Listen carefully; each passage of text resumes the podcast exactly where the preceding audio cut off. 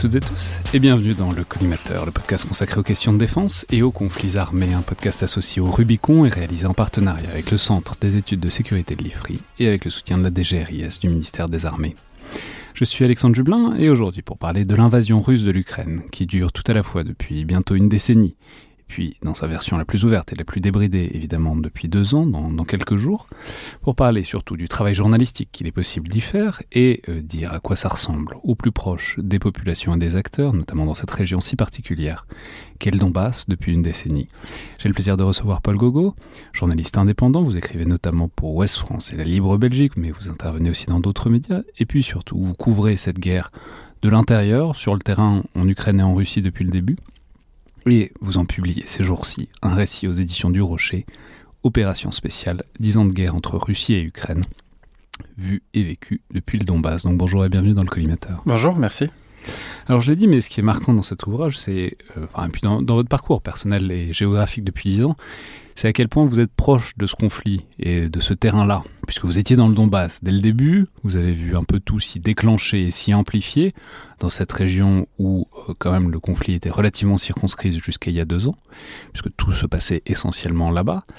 Euh, mais donc première question, Paul Gogo, qu'est-ce que vous alliez faire dans le Donbass début 2014 je me suis souvent posé cette question, comment je suis arrivé là-bas euh, Et, c'est un peu tout bête, euh, c'est-à-dire que je terminais mes études en 2014 et j'ai assisté à la fin de Maïdan et à l'annexion de la Crimée depuis Rennes, où je terminais mes études. Et donc j'étais super frustré, moi je pensais qu'à une chose, c'était euh, terminer ce foutu master et pouvoir aller sur le terrain.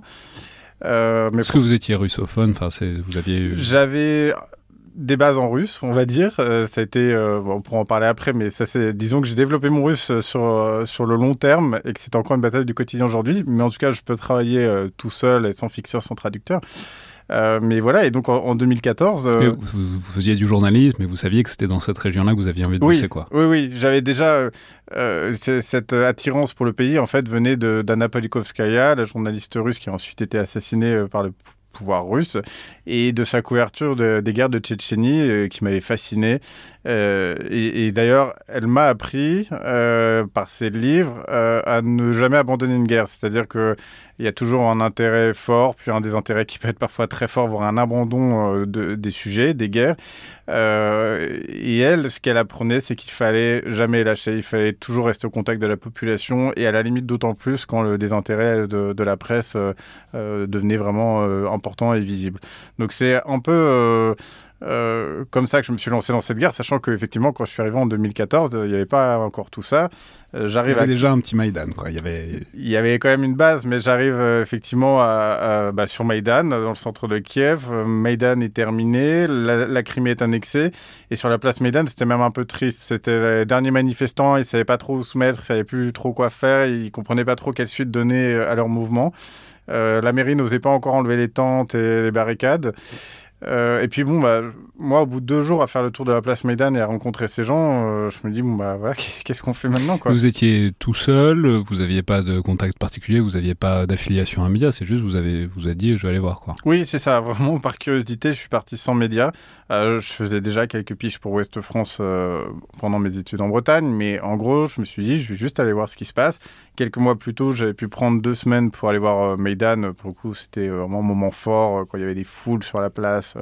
Euh, vraiment le, on va dire le côté un peu euh, beau de la révolution euh, avant que tout ça ne dérape dans, des violences. et puis, bah voilà, j'étais à Kiev, je savais pas où mettre, je savais pas quoi faire. Je regarde ce qui se passe dans, dans, le pays et je vois que des manifestations commencent à apparaître à Donetsk et surtout des prises de bâtiments. J'étais assez curieux de ce qui se passait. On se rappelait que durant les révolutions précédentes, les mineurs du Donbass étaient exprimés aussi, étaient venus manifester jusqu'à Kiev. Je connaissais pas le Donbass. Je me suis dit, allez, je prends un train de nuit et je vais voir ce qui se passe là-bas. Et donc, j'arrive un matin à Donetsk, euh, je découvre la ville, je découvre tout. Et euh, tout s'est dégradé en fait euh, très rapidement parce qu'au fur et à mesure, on est passé de manifestations assez calmes à manifestations violentes, voire ultra violentes, puis à la guerre. Mais j'ai été pris en fait dans cette guerre de cette façon-là. Euh, que voilà et ensuite une fois sur place on peut que continuer à couvrir tout ça enfin je, ne pouvais pas me dire une fois que la guerre avait débuté à Donetsk bon bah moi je voulais juste voir des manifestations je rentre chez moi non c'est là qu'on se dit qu'on peut peut-être être un peu utile et faire un travail de journaliste. Ouais, bah ça, vous, l'avez fait euh, tenter plus euh, sur 10 ans. Mais alors, juste euh, pour replacer un peu, peut-être à travers vos yeux, justement sur le Donbass, ce que c'est cette région, ce que vous en compreniez, ce que vous en compreniez vous depuis la France, et puis ensuite ce que vous en compreniez au contact des Ukrainiens de Kiev, ce qui est déjà vous vous rapprochez, mais en même temps il y a aussi une réelle distance. Donc voilà, c'est quoi cette région, le Donbass, telle que euh, vous la découvrez et d'où est-ce qu'elle vient dans son particularisme qui est réel, même si on, va en parler, la fracture, etc. au sein de l'Ukraine, c'est très surjoué. Moins maintenant, mais à l'époque, ça l'était beaucoup. Mais c'est quoi cette région, le Donbass? Oui, c'est une région assez étonnante qui, moi, mon premier sentiment quand je suis arrivé dans cette région, c'était de me dire, mais il y a vraiment de quoi faire des films ici parce que euh, c'est du cliché, mais c'est la réalité parce qu'on avait, avait l'impression déjà d'arriver quelques années. Euh, euh, de, retourner dans le passé un peu et d'arriver avec un peu de retard dans cette région là avec des mines et, des vraies gueules noires qui sortent de ces mines, des usines métallurgiques avec des fumées de toutes les, de toutes les couleurs, des trains sans fin qui traversent des plaines jaunes et des sols noirs. Euh, et, le bruit permanent, ça m'avait beaucoup frappé à Donetsk euh, de ces usines métallurgiques, les, bruits du métal, euh, les, odeurs de ces usines. Et, en fait, il y a des marqueurs très clairs quand vous arrivez dans cette région-là. vous dites, je suis dans le Donbass, quoi. Je suis pas ailleurs. Et derrière, l'histoire s'est déroulée. Et, et moi, ces marqueurs-là, ils m'ont forcément marqué. Je les ai imprimés. Euh, donc il y a cette réalité avec une population un peu particulière parce que beaucoup des gens qui travaillent dans ces mines sont des gens qui venaient euh, de Russie euh, au temps de l'URSS, qu'on a amené dans cette région-là pour y travailler, pour développer les industries parce que c'était quand même une fierté de l'URSS, cette région-là. Et, ensuite, euh, bah, cette fierté, comme euh, c'est l'histoire qu'on a connue euh, des milliers de fois suite à la chute de l'URSS, tout s'est effondré. les gens de cette région l'ont vraiment vécu un peu comme une, bah, comme une humiliation. Ça a été dur. Beaucoup maintenant vivent dans la misère. Quand je suis arrivé à Donetsk à l'époque, il y avait des gens qui venaient acheter de l'alcool dans les pharmacies pour s'alcooliser et qui après retournaient à la mine. Donc c'est ça a créé, ça a contribué d'ailleurs à créer cette situation parce que la nostalgie de l'URSS. Pour ceux qui nous écoutent, ne faites pas ça. C'est pas, pas une bonne non, idée. Non, c'est vraiment, ça marche pas bien. effectivement, je, déconseille parce qu'après, euh, on les croisait euh, à la sortie des mines euh, dans, dans, des mauvais états et en plus, il y a beaucoup de ces mines qui sont illégales. Donc c'est pas comme s'il y avait. Ces mines qui sont donc des mines de charbon. De charbon exactement, et, donc c'est pas comme s'il y avait un contrôle de sécurité. que voilà, c'est vraiment dans beaucoup de ces mines, vous vous jetez dans les mines sans que sans, voilà, sans que personne s'intéresse à votre état de santé ou dans, dans l'état dans lequel vous êtes ce jour-là. Euh, donc voilà, il y, a cette situation un peu particulière qui fait que la nostalgie de l'URSS sur laquelle la Russie s'est appuyée euh, était vraiment présente encore et, qui s'expliquait de, cette façon assez simple. Et pour ce qui est de, Kiev, euh, c'était intéressant parce que la, comparaison est terrible, je m'en excuse pas à l'avance, mais moi je pensais au nord de la France à chaque fois. Bah, si on parle d'une région euh, minière, houillère euh, et d'industrie, forcément la comparaison elle n'est pas absurde. Mais je fais cette référence-là aussi parce que quand je suis arrivé à Kiev, il y avait un espèce de, mépris envers les gens du Donbass, des blagues qui concernaient les gens du Donbass, des clichés qui concernaient les gens du Donbass. Ils, ne travaillent pas, ils sont feignants, alors qu'en plus euh, c'est vraiment pour le coup une région où on passe sa vie dans les mines. et c'était vraiment oui les clichés de la capitale sur la région, des clichés qui étaient parfois un peu violents. Euh, et ces clichés, ils ont aussi eu un rôle, je pense, dans, l'apparition de manifestations anti-Maïdan, même si euh, dans mon livre, l'idée, c'est vraiment de, de, montrer l'ampleur de l'ingérence russe et du rôle russe dans, dans, tout ça. Il y avait forcément un terreau euh, pour que tout ça puisse arriver. Et, clairement, cette d'un côté nostalgie de l'URSS et ce, sentiment d'être méprisé par la capitale euh, avec en plus le, le, rôle très important des oligarques dans cette région, euh, et c'est quelque chose que j'entends aussi dans certaines régions de Russie, mais euh, c'est on travaille, on travaille, puis l'argent qu'on produit, en fait, il part directement à Kiev ou dans, au moins dans les poches des oligarques de la région. donc tout ça, ça crée voilà, ce, ce terreau qui, qui, a mené au début de la guerre, ou en tout cas qui a fait comprendre aux Russes qu'il y avait moyen d'influer sur la situation en 2014. Ouais, bah, mais alors ce qui est frappant, c'est que vous montrez que ça dérape vite, mais surtout que c'est pas c'est pas écrit d'avance, même s'il y a toutes ces, données de fond qui sont réelles, montrer qu'il y a aussi des mouvements pro-Maïdan, à Donetsk. alors après, ils se font savater par, par des nationalistes pro-russes qui sont dans le coin, mais en fait, ils existent, ces mouvements, ces manifestations, notamment bon, les Ultras du Shakhtar Donetsk, qui est le club de foot local. Enfin, il y a aussi des acteurs qui sont euh, réellement pro-Maïdan, euh, qui n'ont qui pas particulièrement de velléité indépendantiste. Et ce qu'on voit, c'est que dans ces moments-là, de fin 2014, enfin mi, enfin mi puis fin 2014, en fait progressivement, toute cette population-là, va être vidée, ou elle va être arrêtée, ou elle va partir. Et en fait, il va y avoir une sorte de simplification à l'extrême du Donbass, alors que au début, bah, c'était pas si clair que ça de quel côté ça allait tourner, quoi. Exactement. Et encore maintenant, je pense que c'est quelque chose, un point de la propagande russe qui est un peu infusé euh, jusqu'en Occident, de dire euh, c'est une histoire de russophone euh, du Donbass qu'on veut maltraiter. Enfin, la Russie parle même de génocide maintenant.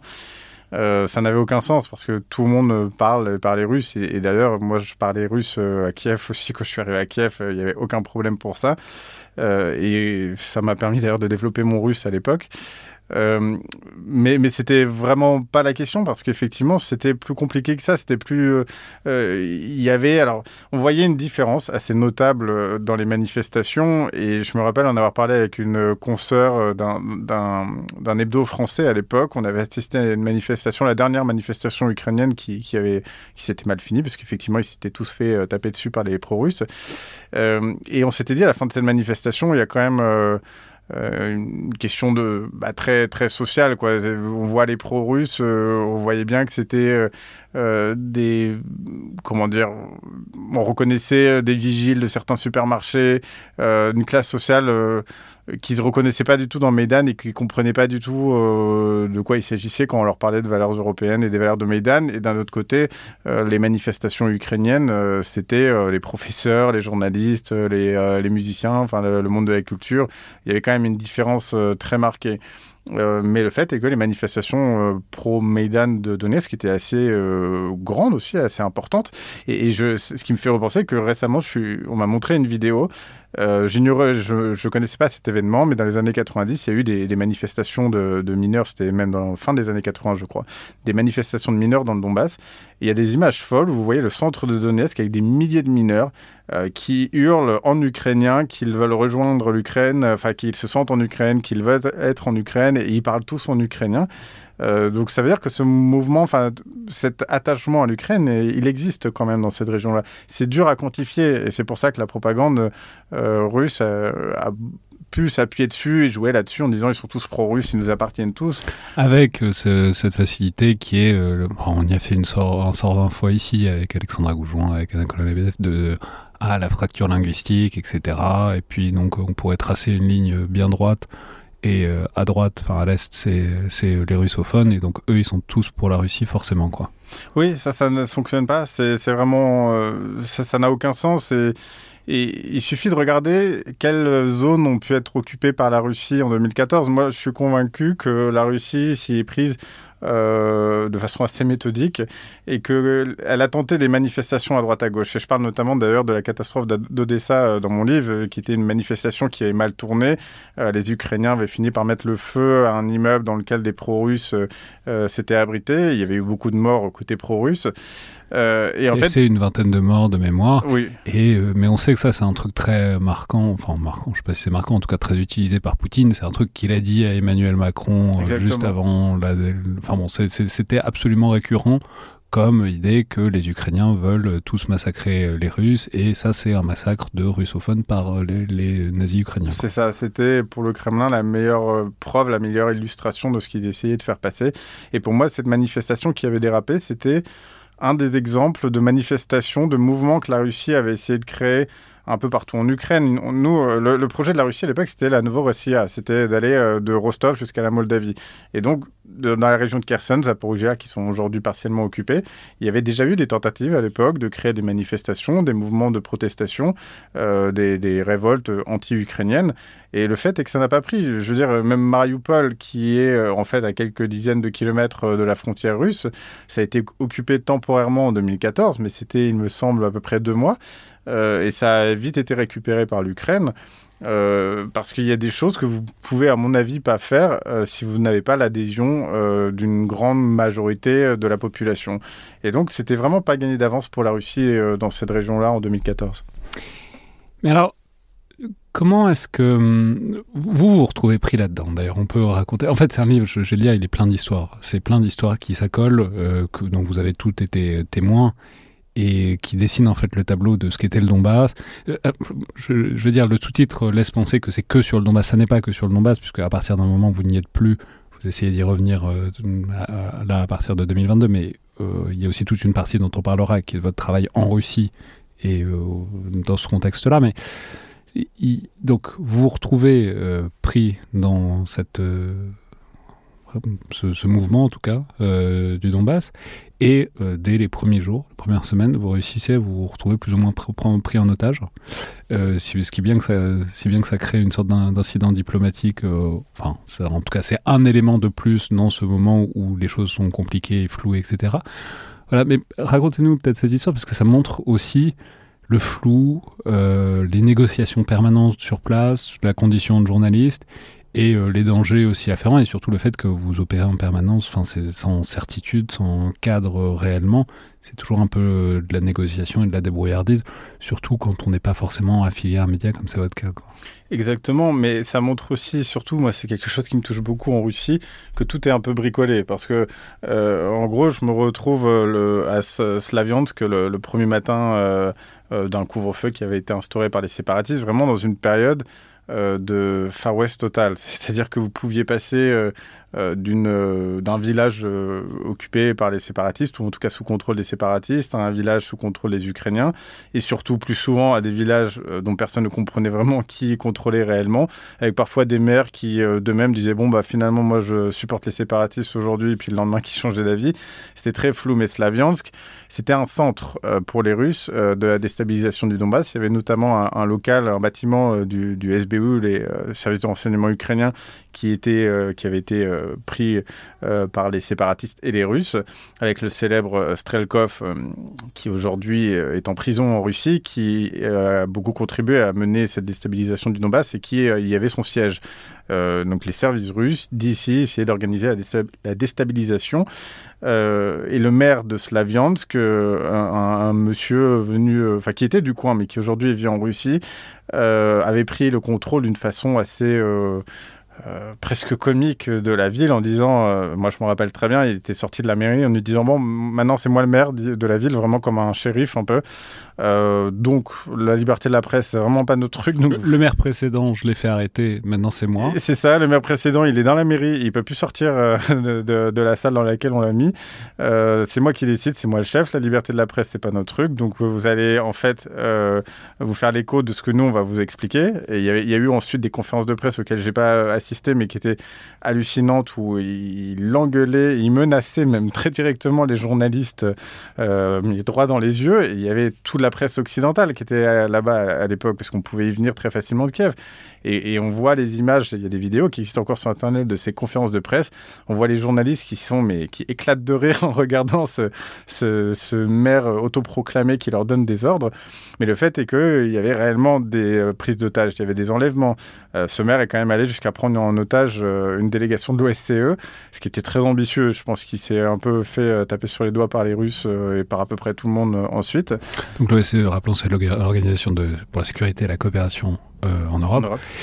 qui est, euh, vous y consacrez un chapitre d'ailleurs qui n'a pas particulièrement brillé par son activité euh, à ce moment-là, mais c'était quand même censé être l'organisation partagée pour gérer les conflits après la fin de la guerre froide. Et c'est plein d'observateurs qui font pas grand-chose d'autre que observer et tirent pas beaucoup de conclusions, mais mais quand même les prendre en otage pas forcément une bonne idée, surtout euh, vu qu'ils font pas énormément de dommages, euh, même quand ils sont libres. Quoi. Oui, exactement. Exactement. Et puis en plus, à l'époque, euh, je pense que la Russie avait envie que son mouvement séparatiste ait une bonne image, vraiment une image d'anti-Maïdan, de gens voilà, respectables qui prennent la zone. Sauf que nous, on se retrouve sur le terrain avec des gamins cagoulés. Euh, qui se retrouvent avec des kalachnikovs qui se retrouvent on sait pas où, et qui se mettent à menacer à peu près tout le monde sur les checkpoints, euh, des mecs qui commencent à se dire euh, ah ben on va prendre en otage Simon Ostrovsky, qui est grand journaliste américain, ou une délégation de l'OSCE. nous, on regarde ça un peu en se disant, mais ils sortent d'où tous? Et donc ce jour... Il y a une phrase, quelqu'un qui dit à un moment, mais par ailleurs, ces armes, enfin, est-ce que tous les alcoolos avaient une, une Kalachnikov sous le lit? Parce qu'il y en a beaucoup qui apparaissent d'un coup, quoi. C'est ça, une Kalachnikov sous le lit, un tank dans le garage, parce que soudainement, euh, tout le monde se retrouve super bien armé, avec de beaux uniformes, des gilets pare-balles. Euh, c'était euh, très étonnant à, observer. Il faut des gros garages. Mais bon. Voilà, il faut, faut, un gros garage, bien, bien fermé, parce que là-bas, on peut se faire voler son tank, je pense. et, il, y avait, il y avait, en plus, à une époque où vraiment la Russie s'employait à nous expliquer que c'était une révolution de mineurs, que c'était vraiment les mineurs qui étaient sortis de leur mine pour mener leur propre Maïdan. Avec leur tank. Et voilà, et donc quand on voit ces gens-là débarquer avec leur tank et leur Kalachnikov, on se dit déjà euh, des questions se, se posaient. Euh, et donc justement, moi je viens observer ça à Slaviansk ce jour-là. Et euh, bon, en gros, je, on se promène dans le centre-ville, on est au courant de certains enlèvements. Et euh, bah c'est de votre faute, hein. on peut le dire. Bah, c'est vous qui avez mis tout le monde dans la merde. Oui, exactement, exactement, parce que euh, je faisais beaucoup de photos à l'époque et, et j'étais pas, pas, très vigilant, mais c'est vraiment cette sensation que personne n'était vraiment très professionnel dans cette situation, pas plus les journalistes que les militaires à l'époque. Et, et je, me, je prends une photo, euh, donc on passe un pont et de ce pont, je prends une photo d'un homme avec une arme et il y avait un drapeau ukrainien derrière. Je me suis dit, tiens, ça peut être marrant de faire cette photo-là euh, pour illustrer ce qui se passe. Évidemment, je vois dans l'objectif qu'il me voit. Je baisse l'appareil photo. Moi, j'étais avec un journaliste italien, un photographe italien et un journaliste biélorusse. Eux étaient en train de discuter, n'avaient rien compris la situation. Et je vois euh, cette personne qui se rapproche de nous, furieux. Euh, j'essaye de provenir. Journaliste biélorusse, mais parce qu'il faut faire un peu le portrait, donc, qui est une espèce d'énorme ours, et journaliste italien, photojournaliste, qui est un ancien euh, photographe de porno, euh, qui se retrouve là à ce moment-là. Je, non, mais je n'ose me lancer dans la description des journalistes italiens que j'ai rencontrés. Ouais, bah, on, peut, on, en parlera peut-être, mais vous avez une dent contre les Italiens, vous, détestez les Italiens dans le Donbass. Non, mais donc, euh, vous, le photographe porno et l'ours, euh, vous retrouvez à vous faire embrouiller par euh, globalement un, détendeur de checkpoint. Voilà, c'est ça, qui, nous sort une arme. Alors je ne m'y connais pas en armes, mais clairement c'était un pistolet qui avait vécu plusieurs guerres et qui nous menace en nous disant attendez, j'appelle quelqu'un. cinq minutes après, une voiture débarque, sans plaque, recouvert de, peinture à la couleur des séparatistes, du drapeau des séparatistes. Euh, et là, il nous jette dans la voiture et euh, il nous emmène, euh, je sais pas, un kilomètre plus loin, deux kilomètres plus loin. Je, préviens tout de suite les auditeurs, c'est vraiment nul comme enlèvement, c'est vraiment nul comme, comme prise d'otage, c'est vraiment pas marrant, mais on se retrouve dans la cour d'un immeuble avec ces, gamins qui nous tiennent en joue avec leur Kalachnikov. Euh, pour le coup, là, on comprend que ce sont vraiment des gens du coin, euh, même si on n'a toujours pas compris d'où sortaient leurs armes. Euh, au loin, on voit des. Donc tout le monde vit sa vie dans les immeubles. On voit les gens qui, qui ouvrent leur, leur rideau, qui, qui, étendent leur linge. Et puis, on voit des femmes qui sortent d'un bâtiment, qui préparent à manger aux soldats qui viennent de nous arrêter. Et en fait, je comprends qu'ils ne savent pas quoi faire de nous. C'est pour ça que je dis qu'il y a un côté un peu touchant parce que tout était vraiment bricolé. Et on a eu après d'autres euh, d'autres échos de personnes qui ont failli se faire arrêter. Et en gros, ce qu'on comprend, c'est qu'ils n'avaient pas pensé au fait que quand vous kidnappez quelqu'un, il faut prévoir à manger, il faut prévoir un endroit où loger, puis il faut avoir un inter... enfin, faut avoir un objectif, parce que vous pouvez pas juste euh, garder quelqu'un chez vous comme ça pour le plaisir. Euh, même si vous voulez faire plaisir à des gradés.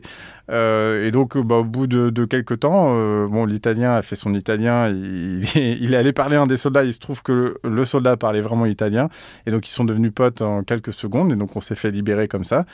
Euh, mais, mais, voilà, en gros, ça se passait comme ça dans le Donbass à l'époque. On pouvait se faire arrêter sur n'importe quel checkpoint, parce qu'on a failli se faire arrêter un autre checkpoint ensuite, euh, parce que tout le monde faisait sa loi. Vous deveniez chef de votre checkpoint, de votre quartier, de votre rue, euh, avec, bah, enfin, alors encore une comparaison très douteuse, mais moi, ça m'a en écrivant ce livre, j'ai repensé aux Gilets jaunes parce que euh, vous prenez le contrôle euh, d'un rond-point ou d'une rue et en fait, euh, bah, vous faites des amis, vous passez votre journée à cuisiner des trucs ensemble.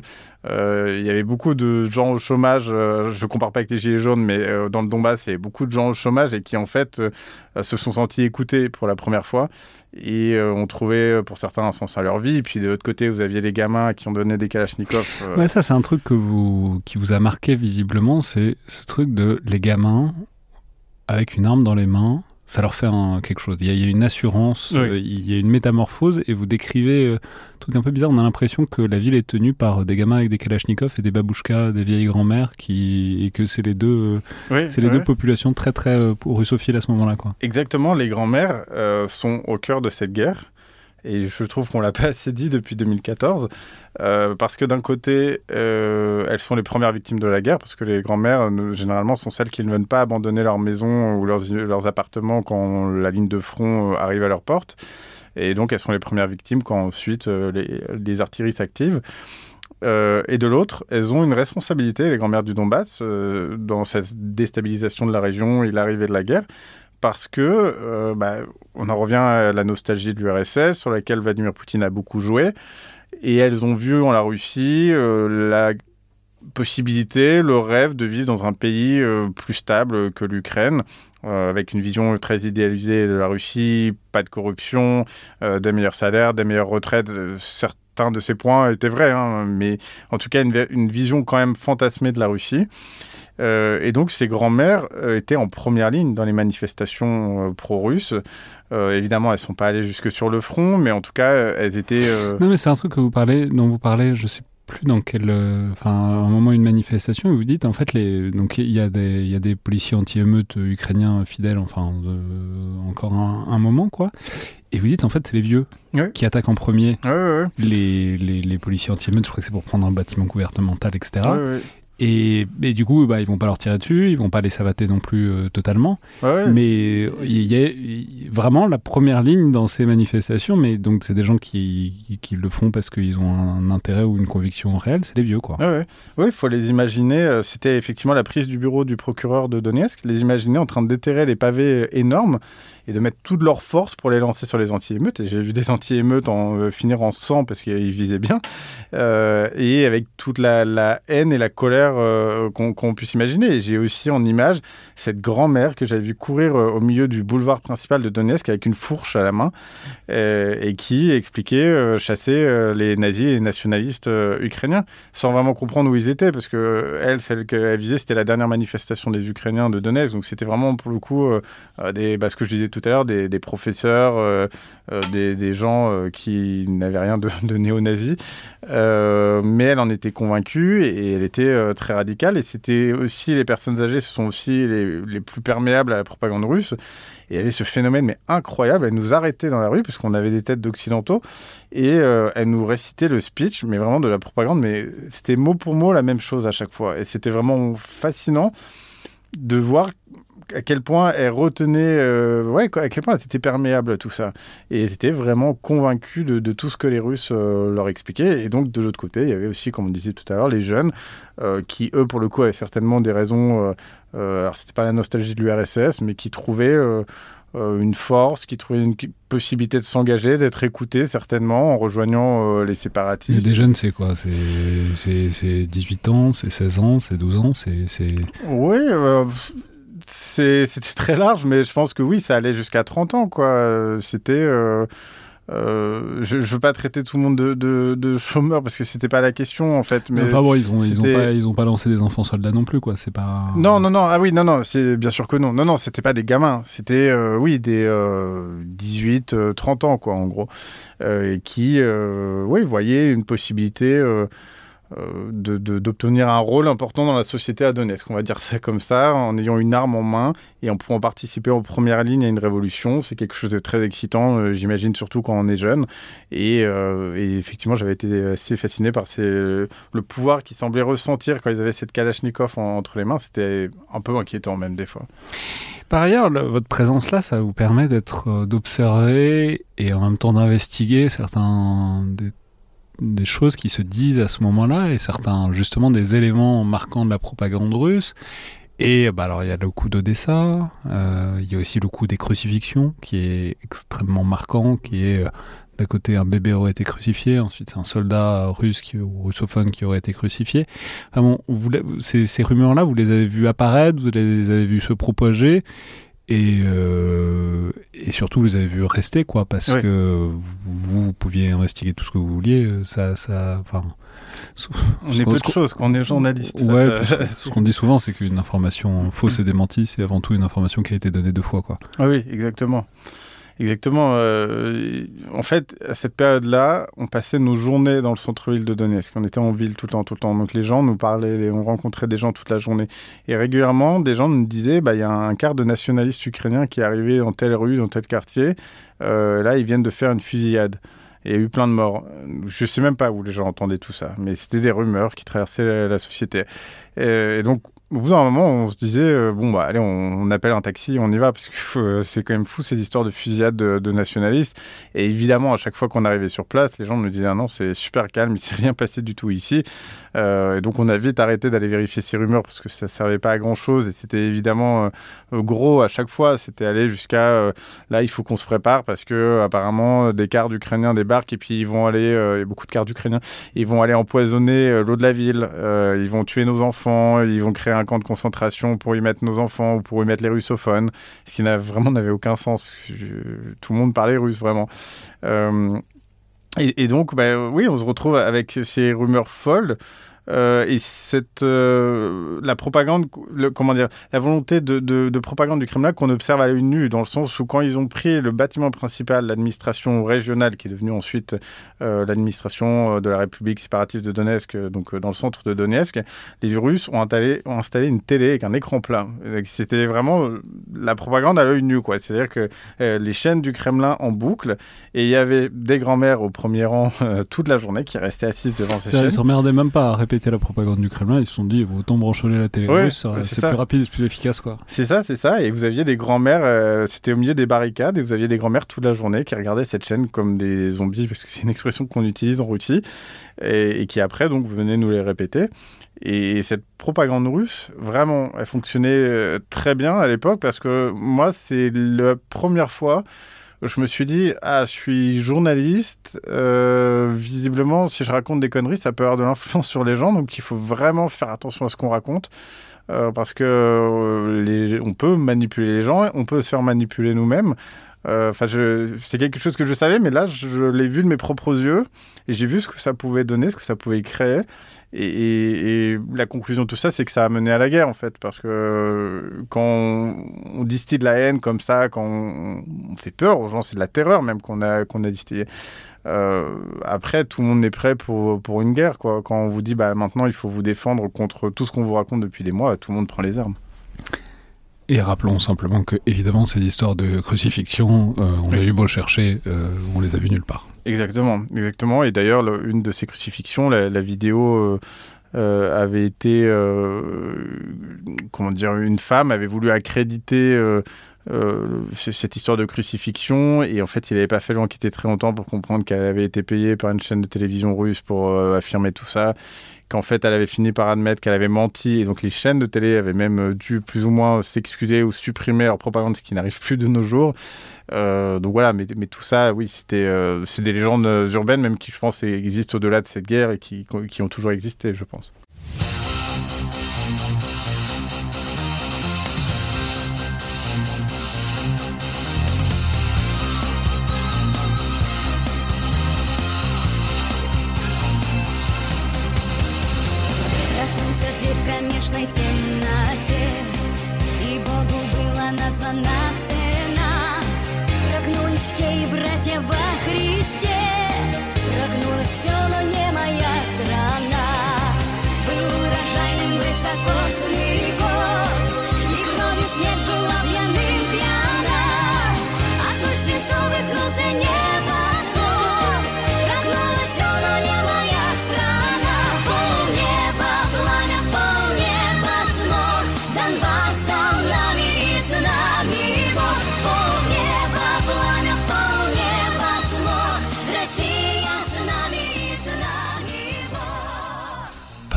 C'est aussi. Euh, après, on partira vers d'autres horizons, mais ça, c'est vraiment intéressant ce que vous décrivez sur, euh, sur les étrangers. Alors, on l'a dit, euh, on a parlé de l'italien, enfin des Italiens, que je vais le répéter, mais vous n'aimez vraiment pas. Euh, je sais pas, je sais pas d'où vient cette violence contre les Là, je, je, préciserai bien, je sais pas si je peux le préciser tout de suite, mais parce que les journalistes italiens euh, sont qu'on croise en Ukraine, dans le Donbass et surtout en Russie d'ailleurs, euh, appartiennent à des médias qui sont généralement totalement pro-russes. Donc, c'était pas totalement gratuit, au-delà du fait qu'ils aient tout le temps envie de commander des cafés dans une zone de guerre et qui en plus ensuite se plaignent de la qualité du café, alors que moi, je vais pas demander ma baguette euh, dans le centre de Donetsk pour m'en plaindre ensuite derrière. Euh, mais au-delà de tout ça, de leurs petits caprices, on va dire qu'on mettra sur le dos de leur euh, culture euh, et de leur gastronomie. non, il y avait vraiment un, problème de journalistes italiens que j'ai encore retrouvé lors d'un voyage de presse avec l'armée russe en, 2022. Euh, c'est pas la première fois que j'entends ça non plus. Hein. Ils, ont, ils, ont, une petite réputation. C'est le, monde médiatique italien, je pense d'ailleurs, qui, qui est comme ça. Enfin, les voix pro-russes portent en Italie. Il y a beaucoup de médias italiens qui s'en font l'écho. Et donc, les, quand ensuite ils débarquent sur le front, on n'a généralement pas totalement la même vision du conflit et euh, du coup on recherche pas la même chose. Euh, moi souvent je cherchais plutôt à parler aux gens, eux ils voulaient vraiment euh, accéder au front, là où il y avait de la bagarre, là où c'était dangereux, vraiment sans s'intéresser vraiment au fond du conflit et de l'histoire. Euh, voilà, et puis je les ai trouvés plutôt perméables à la propagande, oui, c'est pour dire les choses comme ça. Mais au-delà des Italiens, il n'y a, a, pas que. Alors, il y a d'autres journalistes euh, français. Euh, bon, vous n'êtes pas immense, enfin, le nombre de Français n'est pas immense, mais il y en a quelques-uns, quelques autres, quand même, au moins pendant un temps. Et puis, il y a aussi des populations, enfin, des gens qui arrivent, des étrangers qui viennent se battre, pas, ou pas forcément. C'est pas ce qu'ils viennent faire parfois. Oui. Ouais, mais alors c'est qui ces gens? Euh, moi, à l'époque, je voulais écrire ce livre dès 2014-2015 pour majoritairement parler de ces gens-là, parce que j'ai vécu des histoires, j'en ai oublié certaines d'ailleurs, mais, mais qui étaient incroyables, parce que tout n'importe quoi a débarqué chez nous. Nous, en fait, moi, il y avait des fascistes et des antifascistes qui venaient tous les tous pour toujours pour combattre euh, les États-Unis, euh, suppose. Ouais, ouais, Peut-être pas au bon endroit, mais euh, mais parfois ils venaient des États-Unis pour combattre. Enfin, bon, tout le monde avait de bons arguments pour pour venir combattre dans le Donbass. Et, en fait, bah, nous, la situation à l'époque, c'est que j'étais freelance et on était assez nombreux en freelance. Et on, avait créé des sortes de QG dans une auberge de jeunesse dans le centre-ville de Donetsk. Euh, sauf qu'elle était encore publique. Il y avait encore, euh, on pouvait réserver encore sur Internet. Donc des fois, il y avait des mecs qui débarquaient dans cette auberge de jeunesse et euh, on comprenait pas d'où ils venaient. Alors une fois, il y avait eu un ancien FARC. Euh, FARC colombien, quoi. Oui, oui, oui. Qui, et, j'avais passé la nuit à discuter avec lui et j'ai toujours regretté d'avoir pris aucune note cette nuit-là parce que c'était fascinant. C'était hallucinant d'avoir ces discussions ici, mais qui, lui, était dans un bataillon qui était dans le quartier de l'aéroport de Donetsk et je me rappelle très bien, qui m'avait dit, mais Là, je suis quand même euh, un peu refroidi par euh, ce qu'on me demande de faire parce que euh, le quartier de Donetsk, pour préciser, c'est un quartier dans lequel il y avait de grandes villas, de grandes maisons, des personnes plutôt riches à Donetsk, parce qu'il y a beaucoup de gens riches quand même aussi. il me dit, bah, je suis un peu emmerdé parce que le chef de notre bataillon, il a été payé pour nous demander de protéger des villas. Et donc, je me retrouve à protéger la villa de bourgeois, alors que moi, je venais justement me battre contre le capitalisme dans le Donbass. Donc, il y avait plein de personnages comme ça. Il y avait un mec qui avait débarqué avec euh, son, sac à dos, il avait euh, une peluche euh, lapin dans son sac, et puis il nous expliquait qu'il s'était fait enlever par l'État islamique, et puis qu'il s'était fait, qu'il avait été libéré ensuite, mais qu'il avait eu chaud, et puis il est arrivé chez nous et puis il est reparti. On l'a jamais revu. Je n'ai aucune idée de ce que ce mec est devenu. Euh, qui venait travailler lui comme journaliste euh, à, l'écouter. Euh, voilà, il y avait des fans d'armes qui, je me rappelle de, de d'une personne qui était arrivée en disant, bah moi mon truc c'est les armes.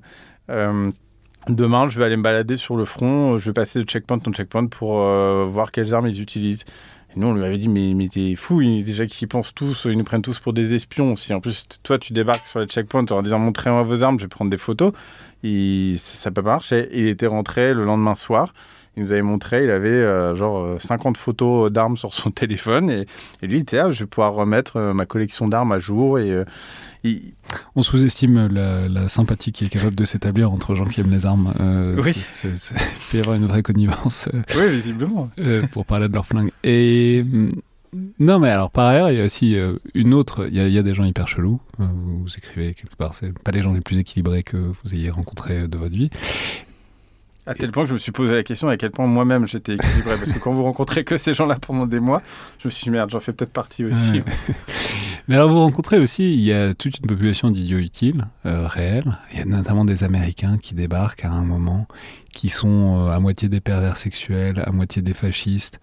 Euh, et d'ailleurs, vous vous retrouvez à faire une soirée assez mémorable avec eux, que vous pouvez peut-être raconter, parce qu'elle est, elle est assez notable sur le bordel que c'était Donetsk à ce moment-là. Oui, oui. Euh, bah, je, peux le nommer parce que c'est devenu une star euh, de, de, la propagande séparatiste, Patrick Lancaster. Euh, qui euh, a un, accent anglais quand il parle. alors lui, non, lui, il est américain. C'est son, c'est son, c'est Philippe, son ami anglais, qui lui nous fait beaucoup rire quand il parle russe parce qu'il a un accent qui est juste pas possible et que même les Russes ne comprennent pas. mais en tout cas, Lancaster, non, lui, il a un profil très intéressant parce que il soutenait son pays euh, en Irak. Euh, d'ailleurs, si je me rappelle bien, il, a même combattu euh, au sein de, l'armée américaine. et puis un jour, il a tout lâché en disant mais on était dans le faux en fait en Irak, on n'avait rien à y faire et en gros, j'étais pas du bon côté de l'histoire. Et donc, on a notre collègue qui avons couvert le Donbass, il nous fait beaucoup rire ce personnage-là parce qu'en fait, il, a l'impression d'avoir été du mauvais côté de l'histoire en Irak. Et puis, du coup, il s'est dit, je vais aller me battre dans le Donbass ensuite, euh, en étant persuadé d'être du bon côté de l'histoire. Et donc, on s'imagine parfois qu'un jour, il se réveillerait et se dirait, merde, j'étais encore une fois pas du bon côté de l'histoire. Et il a un combat du côté de Daesh. Enfin, on dit, oui, voilà, il lui reste une, plus que une bonne boussole qui indique le sud, quoi. Exactement. Et donc, euh, bah, lui, c'est devenu une star à Donetsk. C'est une star à Donetsk euh, parce qu'il s'est vraiment engagé corps et âme euh, pour les séparatistes et leur propagande. Et donc, il organisait des soirées. À l'époque, j'étais, il me connaissait pas trop encore, donc j'avais été invité à une de ces soirées dans son appartement. Là, des séparatistes débarquent. Alors, vous avez euh, celui qui joue, euh, il avait une roquette dans la main, qui... une roquette de lance-roquette. De lance-roquette, il joue avec sa roquette dans l'appartement. Moi, j'y connais rien à l'époque, mais euh, je j'aime pas trop le, j'aime pas trop la situation. Ça vous paraît pas geste sécurité Exactement. et puis, bon, ambiance très malsaine. Il y a des enfants, il y a des militaires. Il y a... c'est, très étrange comme atmosphère. Puis tout le monde picole énormément. Et beaucoup, oui. J'avais oublié l'essentiel. Tout le monde complètement alcoolisé. Euh, et il y a un moment, il y a encore un autre groupe de, soldats qui débarque et qui dit Mais ça vous dit de venir faire euh, la fête dans une maison de terroristes? Euh, C'était la façon dont les Ukrainiens appelaient les, séparatistes à l'époque. tout le monde dit oui, je dis non. je suis journaliste, un journaliste pas ultra courageux parfois, mais j'étais avec d'autres journalistes qui me disent Allez, vas-y, viens, ça peut être amusant. On se retrouve embarqués dans des voitures. Euh, il nous emmène en périphérie de, Donetsk. J'ai découvert la localisation de cette, de cette zone d'ailleurs qu'en écrivant ce livre, j'ai réussi à retrouver la villa en question. Il nous emmène dans, cette, dans une villa qui appartenait à des politiciens locaux, mais qui, qui, eux avaient quitté la zone. villa avec, un, peu, un truc un peu terrible, c'est genre la femme dirigeait le centre des impôts de la région et du coup elle a une villa de plusieurs dizaines de millions de dollars. oui, exactement. Ça, ça dit quelque chose aussi de, de l'État qui est, qui était, je sais pas si c'est l'Ukraine ou la région avant quoi. On, ne peut pas plus cliché effectivement que ça pour décrire la corruption et l'ampleur de la corruption. Là, c'est vrai que tout y est. Euh, et cette villa, bah, elle, est, incroyable, avec euh, un bâtiment avec euh, la piscine et le sauna. petit détail au-dessus de la piscine, une petite statue de la liberté qui faisait qu'à chaque fois qu'un soldat sautait dans l'eau, il criait Fuck America. C'était hilarant parce qu'ils étaient vraiment le cliché d'eux-mêmes, ces gens-là. Euh, un grand jardin, il y avait un mini zoo. Alors, j'ai jamais pu me rappeler quels animaux étaient dans ce zoo parce que j'avais, par définition, dû boire un peu d'alcool aussi hmm. en compagnie des autres. Euh, une salle billard, une salle avec des aquariums. Enfin, c'était euh, ouais, c'était une grande villa.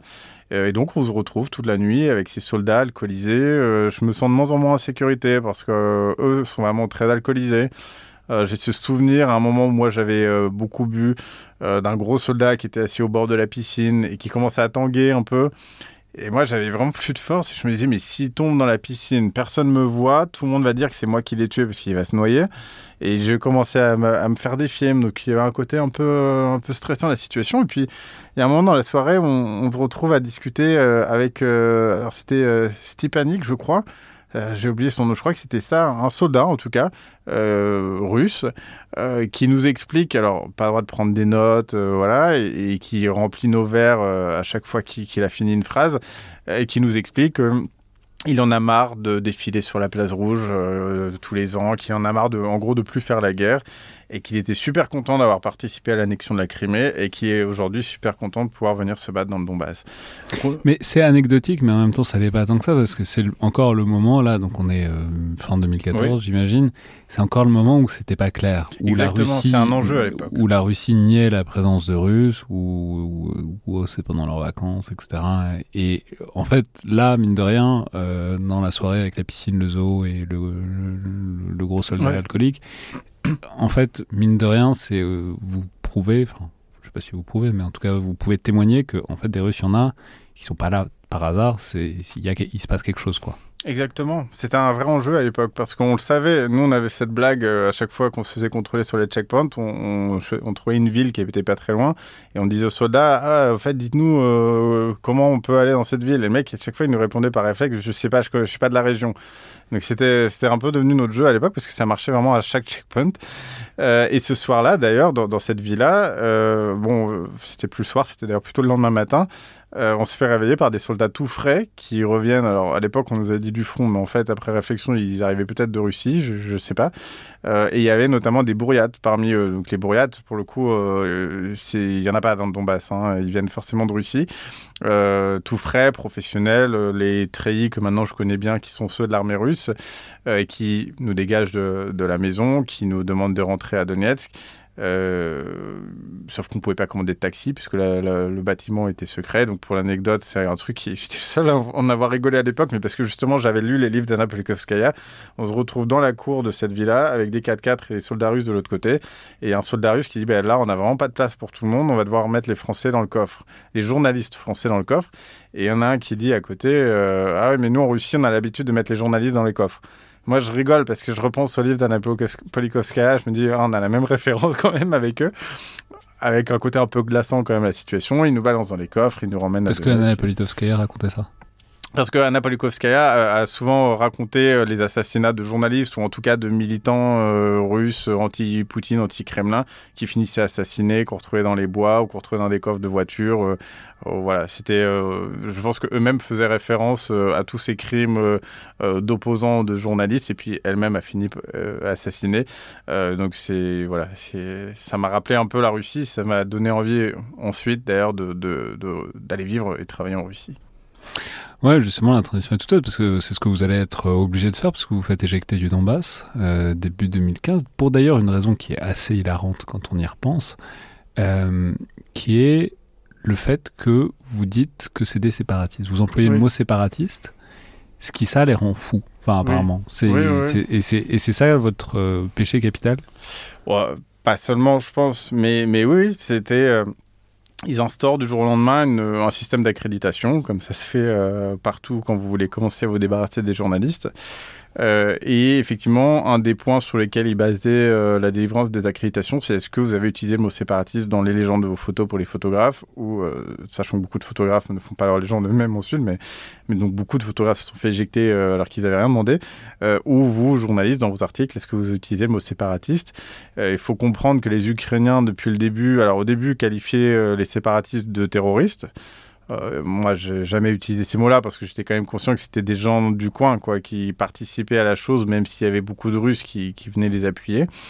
Euh, et donc moi, j'étais resté sur la définition de séparatiste qui me semblait correspondre à la situation. Et sauf que les Ukrainiens ont compris que c'était un peu radical de traiter euh, les gens du Donbass de terroristes, donc ils sont passés à l'usage du mot séparatiste aussi, et, c'est devenu bah, politisé, quoi. C'est devenu le mot ukrainien, et donc euh, les, séparatistes, parce que j'ai jamais su comment les qualifier autrement, euh, en ont fait un, problème et, et ils l'ont utilisé pour nous expulser de la région, mais dans les faits, à cette période-là, ils ont expulsé 95% des journalistes qui étaient là. Oui, mais là où c'est intéressant, c'est que du coup, il reste que, notamment en français, des purs idiots utiles qui sont arrivés. Alors, vous donnez des noms, euh, notamment l'une d'entre elles, c'est Christelle Néant, qui, elle, va avoir un, gros, un assez gros rôle parce que ensuite, tous euh, les Français euh, qui vont arriver et qui vont prendre fait et cause pour les séparatistes, en fait, généralement, ça va être elles leur fixeuse, leur traductrice aussi, etc. Mais du coup, en fait, les journalistes français dégagent et ne reste que les Français euh, complètement acquis à la cause du Donbass. Quoi. Exactement. Cette femme, elle est arrivée à Donetsk, elle a cherché du travail, elle a cherché comment s'engager euh, pour le mouvement séparatiste et euh, elle a créé déjà son agence de presse d'un côté et de l'autre, les séparatistes ils avaient besoin de comprendre un peu ce qu'on faisait parce que nous, pendant au moins un an, euh, on a bénéficié du fait qu'ils comprenaient rien de ce qu'on faisait, ce qu'on écrivait. Euh, même les premières accréditations séparatistes, parce que j'ai quand même eu quelques accréditations avant de me faire expulser. Euh, moi, je les avais avec une fausse carte de presse. J'avais des collègues qui montraient leur carte de bus de Nantes ou de Bordeaux. Enfin, c'était n'importe quoi. Et donc, il y a un moment, les séparatistes ont commencé à comprendre qu'on se moquait un peu d'eux. Et ils se sont dit, ce serait bien qu'on ait quelques étrangers pour nous aider à traduire euh, et à gérer tout ce flux de journalistes étrangers. Donc, il y a un Américain qui a rejoint le groupe, il y a Christelle Néant qui, qui gère les Français. et puis après, il y avait... Christelle Néant, je c'est pas Anne-Laure Bonnel qui a été la figure la plus médiatique en France, qui elle est arrivée après. Oui. Christine on la connaît moins, mais c'est euh, historiquement, elle a, elle a, un rôle important. Elle est moins, mais elle a, elle a certainement plus d'influence, ou en tout cas, elle est plus engagée euh, qu'Anne-Laure Bonnel, qui, elle, Anne-Laure Bonnel, si j'ai bien compris, elle fait plusieurs conflits, conflits elle s'était notamment beaucoup intéressée à l'Arménie. Euh, et, elle était de passage à chaque fois. Et d'ailleurs, de ce que j'ai compris, elle était souvent accueillie par Christine Lyon. Euh, qui, elle, parle russe, ce qui, je crois, n'est pas le cas d'Anne Bonnel, ou en tout cas pas bien. Et donc, c'était Christelle Néant qui l'a baladé euh, à peu près partout. Euh, et donc, voilà, donc cette femme a eu un rôle important parce qu'elle a commencé à faire des listes de journalistes, Christelle Néant, à déterminer qui était gentil, qui n'était pas gentil, parce que ça volait pas beaucoup plus haut que ça. et dans les gentils, il restait médias d'extrême droite, médias extrême gauche, communistes. donc, certains représentants de ces médias ont pu se rendre vaguement dans le Donbass pendant toutes ces années durant lesquelles nous, on était interdit, mais c'est à peu près tout, quoi. Et, donc, euh, elle alors elle, je, ne crois pas qu'elle ait été particulièrement impliquée dans le recrutement de combattants, et il y, a vraiment eu... Euh, c'est intéressant aussi de voir que ces étrangers, quand ils arrivent à Donetsk, ils choisissent leur camp. Est-ce que je veux euh, combattre côté information ou sur le terrain? Et donc, on a parfois l'impression qu'ils ne sont même pas trop en contact selon le camp qu'ils ont choisi. Vous avez les intellectuels d'un côté qui font la propagande et intellectuel, je suis bien gentil, euh, et de l'autre, ceux qui sont partis se battre sur le front.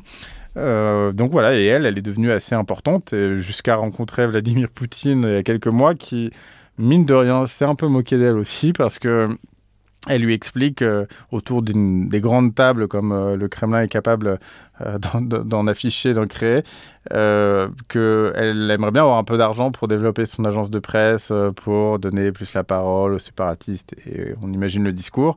Et Vladimir Poutine lui explique, mais vous savez, on a déjà euh, des médias qui font un bon travail, euh, notamment Russia Today. si vous voulez, je peux, enfin voilà, je vous conseille de, je peux vous aider, je vous conseille de, vous adresser à Russia Today. Donc en gros, elle se retrouve avec une proposition de stage chez Russia Today par, par Vladimir Poutine, ce qui nous a beaucoup fait rire aussi. mais cette femme a vraiment bon, on en rigole, mais de ce qu'on m'a raconté, et, je l'ai ressenti comme ça, elle a quand même des liens avec les services de renseignement, au moins séparatistes, euh, pour peu qu'il y ait encore une différence entre les séparatistes et les Russes. Euh, et c'est quelqu'un qui va être dans la délation, c'est quelqu'un qui va dénoncer les journalistes, qui peut vraiment poser un problème pour notre sécurité dans le Donbass. Moi, je suis toujours très discret quand je vais dans le Donbass, parce que je sais que ces gens-là peuvent, euh, enfin, nous veulent du mal et ils peuvent vraiment nous causer des problèmes. Mais c'est une question par ailleurs fascinante qu'il faut qui pas que dans le Donbass, le rôle des fixeurs et le rôle des intermédiaires et euh, le rôle de ces traducteurs euh, euh, linguistiques et culturels et l'influence qu'ils ont sur la couverture et la compréhension qu'on a d'un conflit, c'est absolument central et il faudrait. Enfin bon, c'est vraiment un sujet absolument captivant. Juste, bah, du, coup, passons à l'étape suivante qui est que donc, vous êtes éjecté et vous vous retrouvez à. Bah, non, d'ailleurs, vous auriez pu rentrer en France, mais vous avez décidé d'aller à Moscou euh, de devenir, euh, je ne sais pas si c'est correspondant, mais en tout cas de travailler depuis Moscou pour euh, un certain nombre de médias français jusqu'en 2022. Enfin, jusqu'à. Je suis encore accrédité aujourd'hui, d'ailleurs, oui, en Russie. Et non, mais justement, parlons-en parce que ça passe par les accréditations et en fait, vous décrivez assez bien, assez longuement dans, dans le livre cette condition de journaliste en Russie qui est un truc. En vous lisant, je me demandais si, c'était, si ça avait beaucoup changé par rapport à l'époque de la guerre froide. Parce qu'il y a un côté euh, de tracasserie administrative permanente, de méfiance permanente, de surveillance, de, etc. Et euh, même pendant ces années où la Russie, enfin je sais pas si on nourrissait encore beaucoup d'espoir de quoi que ce soit, mais la Russie était quand même pas aussi ostracisée qu'elle l'est aujourd'hui. Vous décrivez en fait un truc qui passe par plein de micro-tracasseries et harcèlements et euh, qui en fait empêche juste de faire le boulot quoi. Oui, oui, c'est une somme de, travail pour nous en fait. Tout ça c'était euh, ça m'arrivait souvent parce que ça rendait fou de ça m'arrivait souvent de calculer ce que ça représentait sur un mois ou en tout cas même sur un an et en fait, ça représentait mais, énormément de temps, des semaines et des semaines, euh, sans compter le côté psychologique, où, par exemple, à chaque renouvellement de visa depuis le début depuis 2022, on est passé à des visas et accréditation de, trois mois et non plus un an. Euh, et donc à chaque renouvellement, euh, en fait, vous êtes trois, ouais, au moins trois semaines à vous dire est-ce que ça va le faire? Est-ce que je dois déménager, euh, commencer à déménager mon appartement, faire mes valises?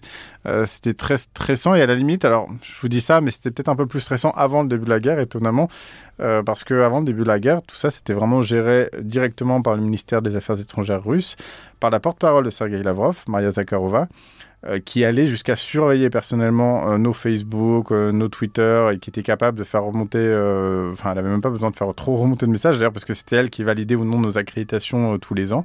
et elle, elle, nous faisait peur. Alors que depuis le début de la guerre, tout ça, alors elle existe encore, elle a encore son mot à dire, je pense, mais c'est vraiment le Kremlin, donc via le FSB, qui a repris contrôle de, de nos accréditations. Aujourd'hui, le calcul, il est simple. J'ai demandé euh, récemment à l'ambassade à, Moscou combien de, journalistes russes étaient accrédités en France. Il y en a 15, si, j'ai bien compris. Euh, voilà, vous verrez. journaliste français accrédité euh, Journaliste russe, pardon, excusez-moi, accrédité à Paris. Ouais. il y en a 15. donc c'est pas compliqué. Je pense que le calcul du FSB aujourd'hui, c'est si on vire un journaliste français, ils vont nous en virer un à Paris. Et visiblement, ils tiennent à leurs journalistes en France. donc j'ai l'impression que tout repose là-dessus, ce qui fait que nous, on est un peu plus serein. Moi, je sais que pour l'instant, on me renouvelle tous les trois mois depuis deux ans euh, sans, sans, aucun problème. Euh, mais c'est marrant parce que c'est exactement comme les diplomates. Oui. Ah il y a un contingent de passeports diplomatiques, qu'on autorise, enfin, de, de diplomates qu'on autorise à, être euh, comme personnel parce qu'ils ont l'immunité, etc. Et si on en vire si on en expulse d'un côté, on expulse de l'autre aussi, quoi. Oui, oui c'est vraiment une sorte de statut qu'on a pris après le début de la guerre qui est, qui est assez intéressant et, et assez étonnant. Après, je vous dis ça, les tracasseries administratives, il y en a toujours autant, notamment les enregistrements qui nous pourrissent la vie. Euh, ça peut vraiment nous la pourrir. Moi, j'ai perdu. Quoi, les ça, ça, veut dire qu'à chaque fois que je, je, vais dormir en dehors de l'appartement dans lequel je suis enregistré à Moscou, ou à chaque fois que je reviens de l'étranger, je dois remplir un document. Alors maintenant, on peut le faire en ligne quand ça fonctionne, euh, qui, sur lequel je déclare, mais je ne peux pas le faire moi-même, il faut que ce soit mon propriétaire, donc c'est là que ça se complique, euh, qui déclare où je vis, où je vais vivre jusqu'à la fin de mon visa. Euh, et des fois, ça fonctionne pas. Donc récemment, c'était en, décembre, j'ai eu une mauvaise expérience. J'ai perdu mon calme face aux policiers parce que j'ai dû me rendre physiquement dans, ce service. Et j'ai perdu mon calme face aux policiers. Il m'a menacé de m'arrêter, de me donner une amende. Euh, parce que ça rend fou, vraiment, cette bureaucratie, ça nous pourrit la vie, et c'est fait évidemment pour, et, ça rend euh, toujours aussi fou, même après 7 ans, puisque ça fait quand même 7 ans que je suis accrédité en Russie.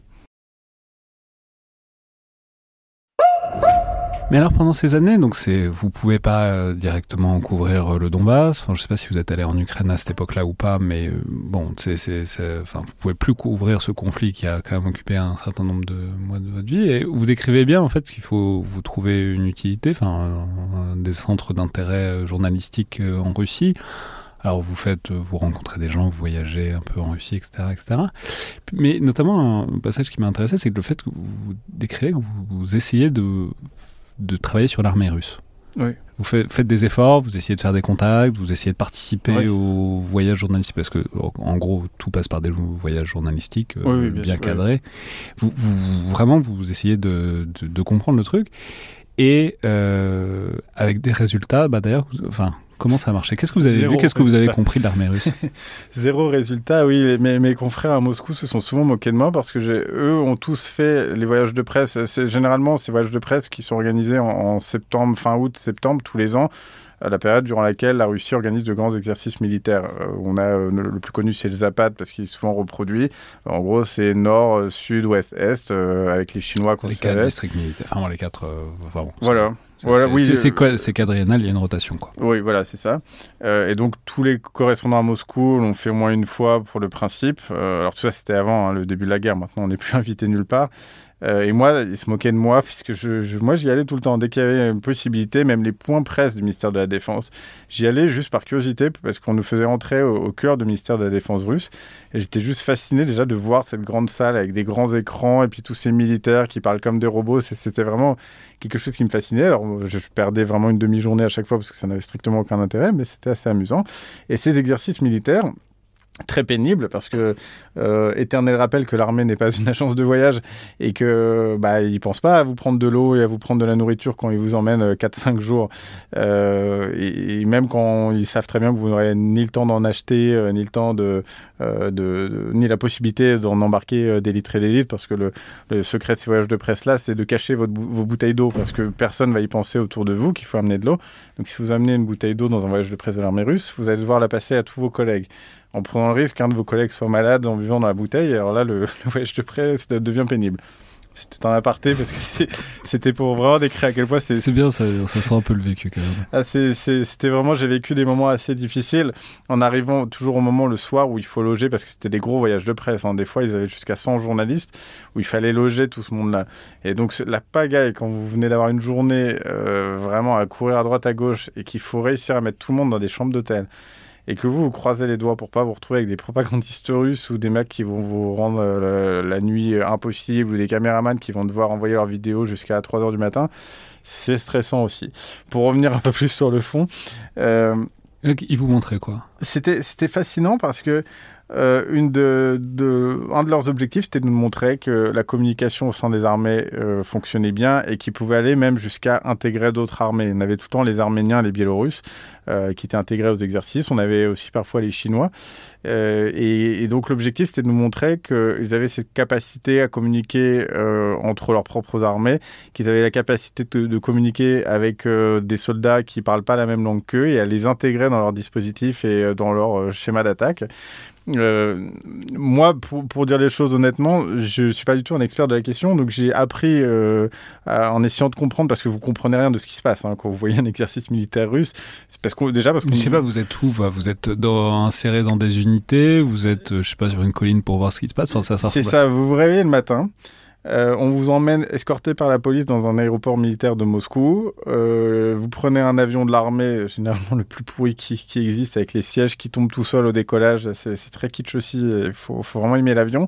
Vous atterrissez euh, ou bien sur une base militaire ou bien dans- un aéroport civil, on vous emmène ensuite euh, dans la base militaire ou sur le terrain, euh, on appelle ça des polygones en Russie, euh, sur lesquels vont avoir lieu les exercices. Et là, on vous met dans une tribune. Et en fait, vous savez déjà à peine où vous êtes. On vous a vaguement expliqué où vous êtes. Et c'est tout. On vous explique rien du tout. Derrière, vous voyez juste des, véhicules euh, donc euh, s'engager sur une plaine, des explosions euh, qui, à l'époque, étaient souvent réelles et qui, maintenant, j'ai remarqué, j'avais remarqué ça lors du dernier exercice dans la région de Kaliningrad, étaient simulés par des explosifs qui étaient placés sur le terrain et qui étaient déclenchés au bon moment pour simuler des attaques ou des contre-attaques. Euh, et donc vous observez euh, des, oui, des véhicules euh, qui partent dans tous les sens, des combats qui ont l'air d'avoir lieu, mais vous n'avez personne pour vous expliquer tout ça autour de vous. Donc au début, je comprenais pas grand-chose. Moi, il y a un exercice qui m'avait vraiment fasciné, c'était sur un, parce que généralement ces voyages de presse se finissent par un feu d'artifice final en présence de Vladimir Poutine.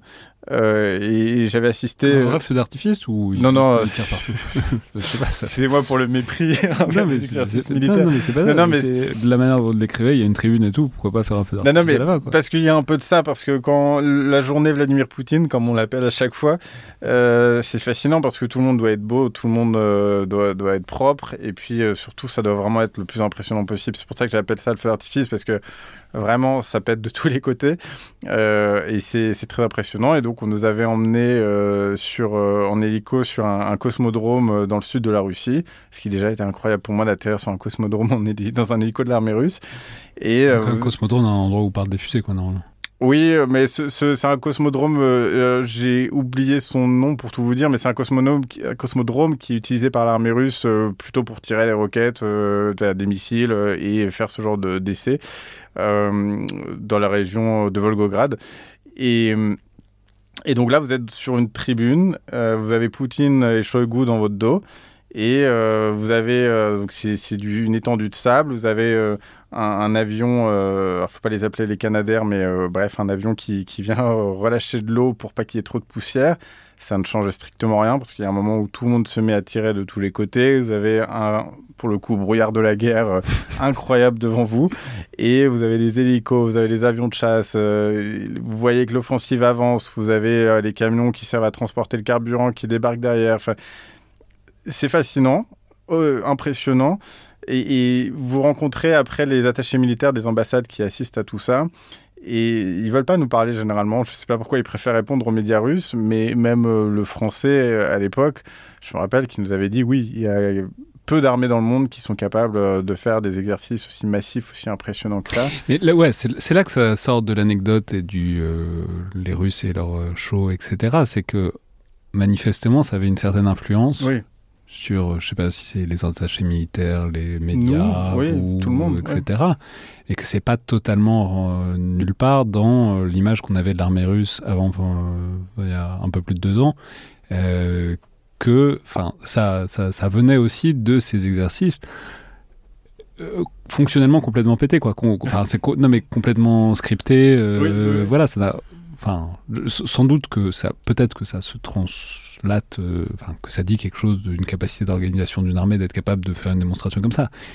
Il reste que c'est pas c'est pas forcément ça qui vous aide à faire face à des drones ukrainiens qui arrivent sur euh, sur euh, vos, T72 quoi. Enfin, je veux dire c'est et le, manifestement ce, ce ce, ce, bullshido, quoi. Enfin, ce, art de la guerre un peu bullshit. Je, reprends un terme de Ryan Nordali qui, qui, qui, qui s'applique tout à fait à ça. Bon, ça, ça, ça, ça, ça, en jette, mais ça fait pas grand chose. Quoi. Ça fonctionne un peu. Alors, heureusement, moi, j'ai rarement été euh, poussé à écrire sur les questions militaires parce que je, n'étant pas un expert de ces questions-là, je suis capable de me limiter moi-même quand, quand, on me propose des sujets de ce type. Mais oui, ça a eu une influence sur nous. Ça a certainement eu une influence sur euh, les attachés militaires qui, effectivement, euh, devaient faire des rapports derrière, expliquer ce qu'ils avaient, à quoi ils avaient assisté toute la journée. Euh, moi, évidemment, j'ai pris le recul que, que j'ai euh, avec vous aujourd'hui euh, quand le, la guerre, quand l'offensive a commencé en 2022. Enfin, tout le monde l'a pris un peu le recul, je crois. Quand on a vu les... début mars, vous pensiez encore qu'ils allaient arriver jusqu'à Kiev enfin, enfin, je veux dire, ça, ça avait marché. Enfin, je sais pas. Non, non. C'est l'image que vous aviez il y a deux ans. Oui. Non, mais parce que du coup, on arrive au dernier chapitre, mais ouais, c'était quoi? Qu'est-ce que vous pensiez à ce moment Non, non, moi j'étais déjà. Alors, me dévaloriser. J'étais à côté de la plaque au point où j'étais convaincu jusqu'au dernier moment que ça n'arriverait pas, qu'il n'y aurait pas d'offensive. Par contre, une fois que l'offensive était annoncée, c'est vrai que moi, je me suis dit, j'étais à Donetsk en 2022, je me dis, là, on va voir des colonnes de tanks russes débarquer, ça va être violent. Euh, les Ukrainiens vont peut-être vouloir se venger avant des guerres pires, et ils vont bombarder massivement Donetsk, et nous, on va être au milieu de tout ça, ça va être l'horreur. Euh, j'ai imaginé tout ça. Moi, j'ai su un peu après ce qui se passait du côté de Kiev parce que je n'étais pas très bien informé à Donetsk à ce moment-là. Donc, j'ai pas eu le temps d'avoir un avis sur ce que la Russie allait faire à Kiev. Après, quand la Russie nous disait on, va atteindre Kiev en trois jours, euh, oui, on se disait que c'était de l'ordre du possible parce qu'on se disait c'est une grande armée, il y a beaucoup d'hommes, euh, ils sont quand même capables d'y aller en bourrin et de foncer tout droit jusqu'à Kiev. pourquoi pas en fait euh, mais, ça a été une prise de recul incroyable de voir ce qui s'est passé parce que j'ai repensé à tous les exercices, euh, même le dernier auquel j'avais assisté dans la région de Kaliningrad, qui pour le coup mettait en, scène de façon assez claire euh, une, attaque de l'OTAN qui était repoussée par l'armée russe et, qui était moins l'exercice un peu moins bourrin que ce que j'avais vu précédemment. Ça m'avait l'air beaucoup plus subtil. non, mais là où c'est fascinant, c'est que si c'est un truc qu'on vous montre depuis la tribune, c'est que c'est forcément géographiquement très localisé. Oui. Enfin, je sais pas combien d'unités, de, dizaines, enfin, je sais pas si c'est des centaines, des milliers ou des dizaines de milliers de, soldats qui sont mobilisés pour ce truc-là. Mais bon, si, si c'est pour le montrer, il n'y en a pas tant que ça. Or, euh, ce qui est fascinant, c'est que l'idée d'une offensive contre l'OTAN, c'est que c'est des, des, masses gigantesques et que bah, c'est ce qu'on voit rien qu'en Ukraine. quoi. C'est la gestion de masses gigantesques qui, qui est l'enjeu. Bien sûr. Et, donc, l'idée que on puisse faire un exercice qui soit autre chose que euh, la pure vitrine, c'est captivant, quoi. Oui, oui, non, mais bien sûr, euh, je voyais pas cet exercice en me disant ah ouais, le jour où, l'OTAN euh, attaque Kaliningrad, parce que déjà. Non, mais on, peut se demander même qu'est-ce qu'ils ont en tête en montrant ça, quoi. Qu'est-ce qu'ils pensent montrer? Oui, non, mais c'est bête et méchant. Je veux dire, on se doute bien qu'on est à Kaliningrad, qu'ils ont les Polonais à quelques kilomètres ou les Baltes à quelques kilomètres et que leur message c'est de nous dire euh, oui si l'OTAN attaque on va être capable de les repousser évidemment. Euh, après c'était déjà une époque où ça commençait à chauffer. On, je disais, euh, on essayait plutôt de voir un message en fait dans ces exercices en disant si là ils tiennent à nous montrer ça, parce que d'habitude, bon, c'est toujours comme ça dans les exercices, mais euh, on s'invente des ennemis et là l'ennemi, je sais plus comment il avait appelé, mais c'était vraiment très clairement l'OTAN. Ils n'avaient pas dû changer beaucoup de lettres et, on, comprenait vraiment à qui ils souhaitaient s'attaquer. Et, donc là, c'était vraiment de l'ordre du message euh, réel, limite presque une manœuvre plus qu'un exercice en fait. J'exagère parce que c'était un exercice effectivement bien cadré, bien mise en scène. Euh, mais, c'était toujours fascinant et intéressant à observer pour moi. Après, oui, j'en faisais pas plus de conclusion que c'est certainement une grande armée. Euh, en y allant en bourrin, ils sont certainement capables euh, d'avancer un peu.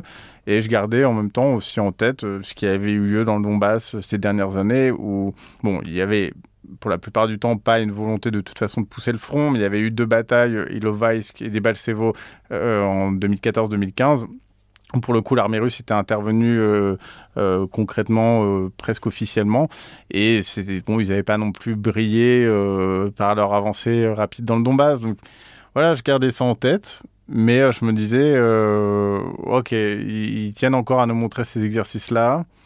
Voilà, l'objectif, vous essayez de comprendre quoi, ce que ça veut dire, ce qu'il ce qui, ce qu'il faut en retenir.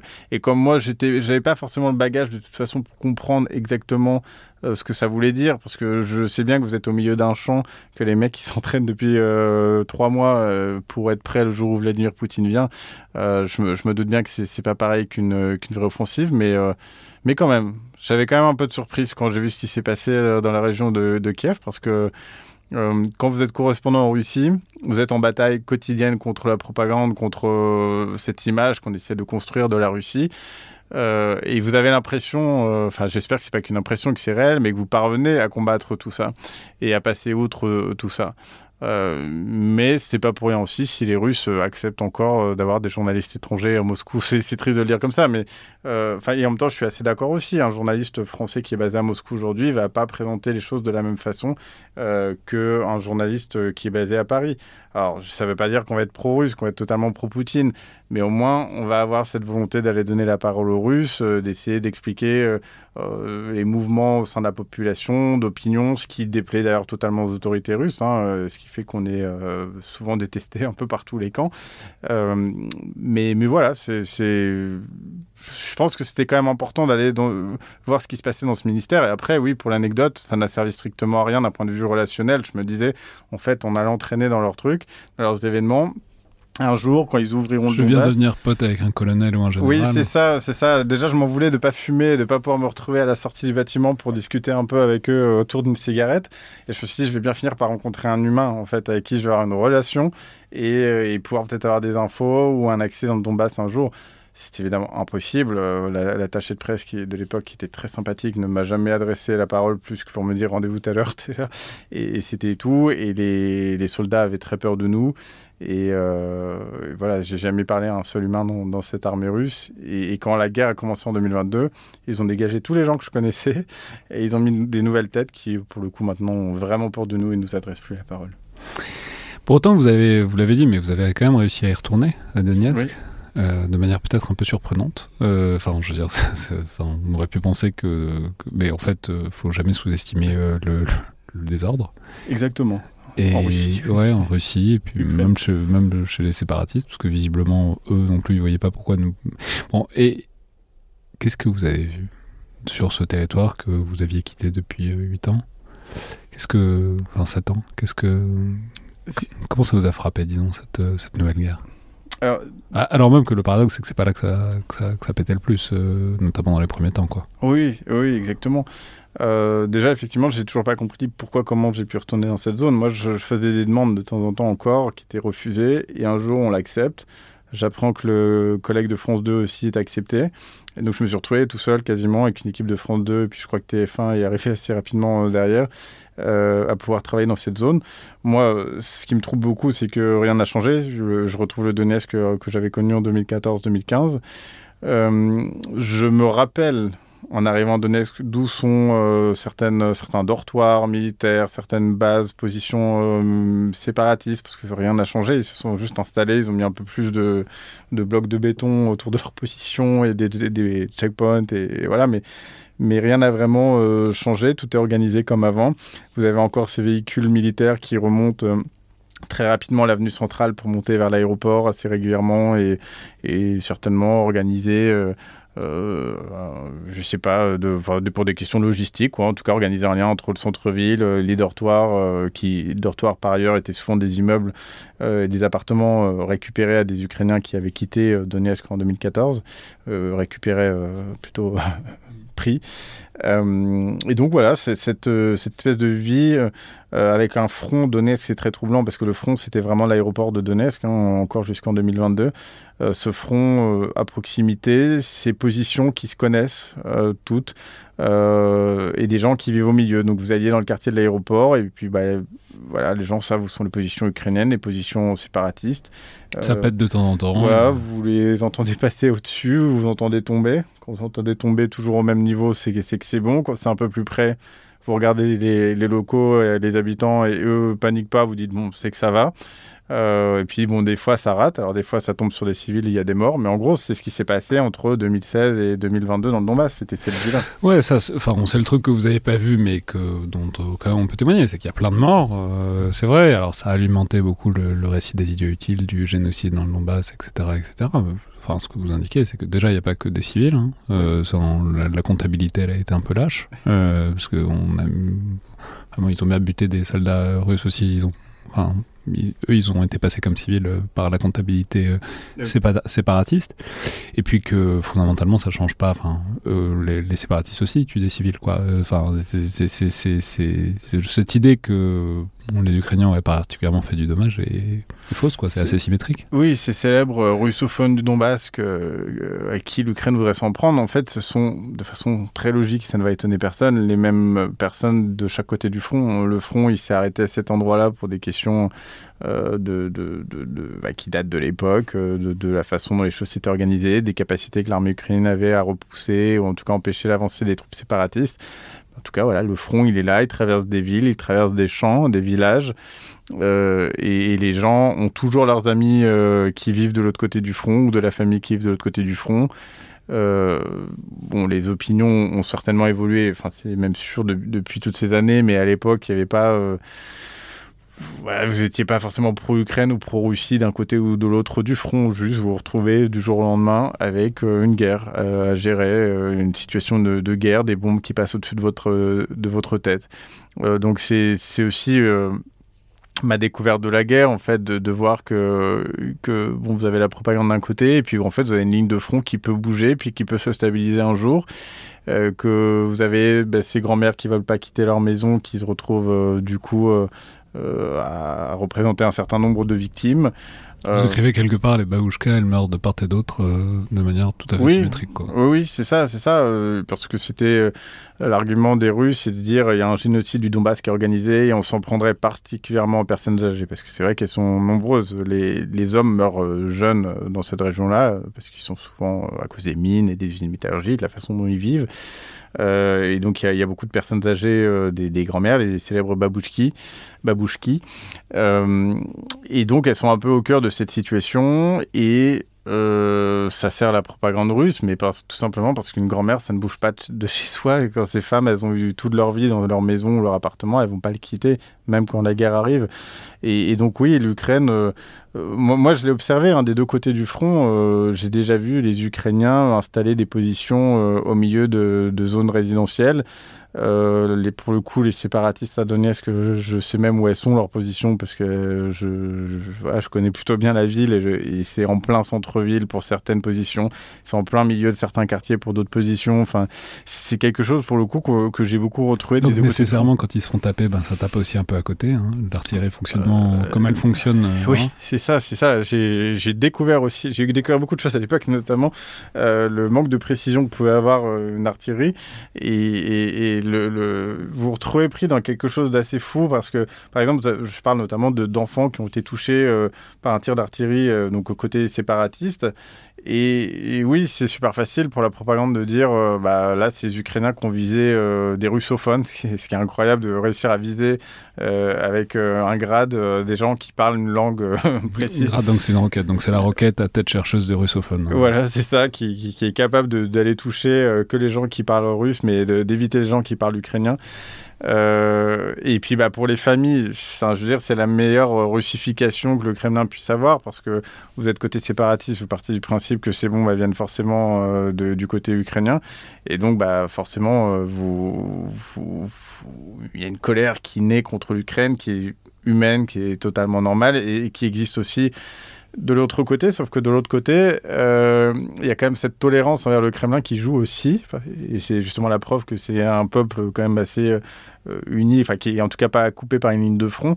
Euh, y a, les personnes âgées sont donc les mêmes des deux côtés du front, et donc des personnes âgées qui vont être touchées par des tirs russes ou séparatistes côté ukrainien vont certainement avoir un peu plus tendance à quand même accuser l'Ukraine plutôt que d'accuser la Russie. C'est quelque chose que j'ai souvent remarqué en reportage.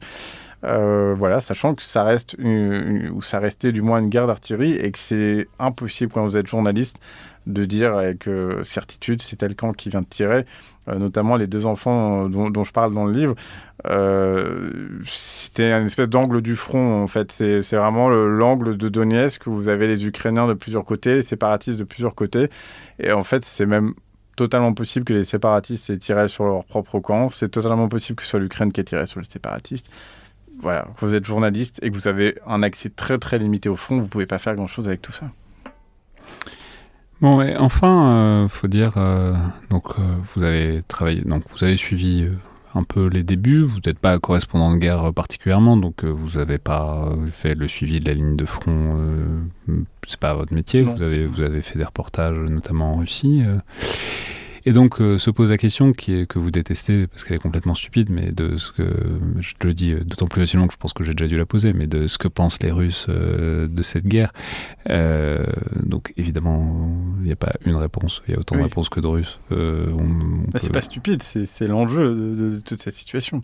Si, si, si les Russes étaient unis contre cette guerre et avaient décidé de manifester sur la place rouge, c'est un peu gros, mais peut-être euh, qu'effectivement, on n'en serait pas là aujourd'hui.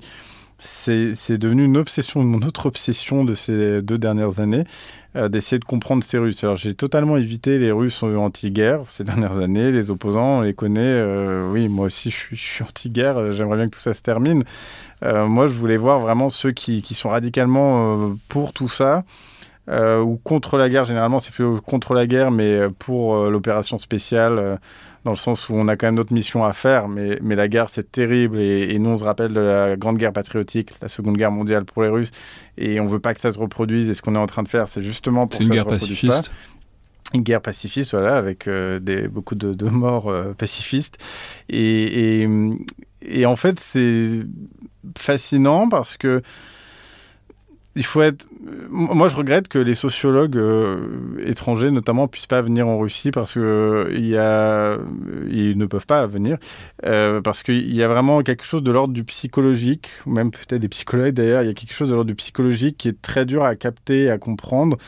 Euh, de gens, et je me lancerai pas évidemment dans des. Euh, c'est une majorité ou pas de rue, j'en sais rien du tout, mais je rencontre beaucoup de gens qui clairement n'ont pas compris ce qui se passait euh, en 2022. Pourquoi soudainement? Parce qu'ils ne voyaient pas forcément ce qui se passait depuis 2014 comme une guerre contre l'Ukraine, d'autant plus qu'on leur présentait ça comme une guerre civile dans le Donbass.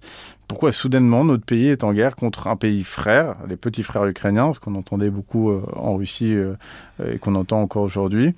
Euh, quel sens donner à tout ça? Pourquoi on nous dit que c'était l'OTAN qui allait nous attaquer? Parce qu'en fait, nous, pour l'instant, on n'avait pas vu que l'OTAN était en train de nous attaquer, donc ça n'a pas trop de sens.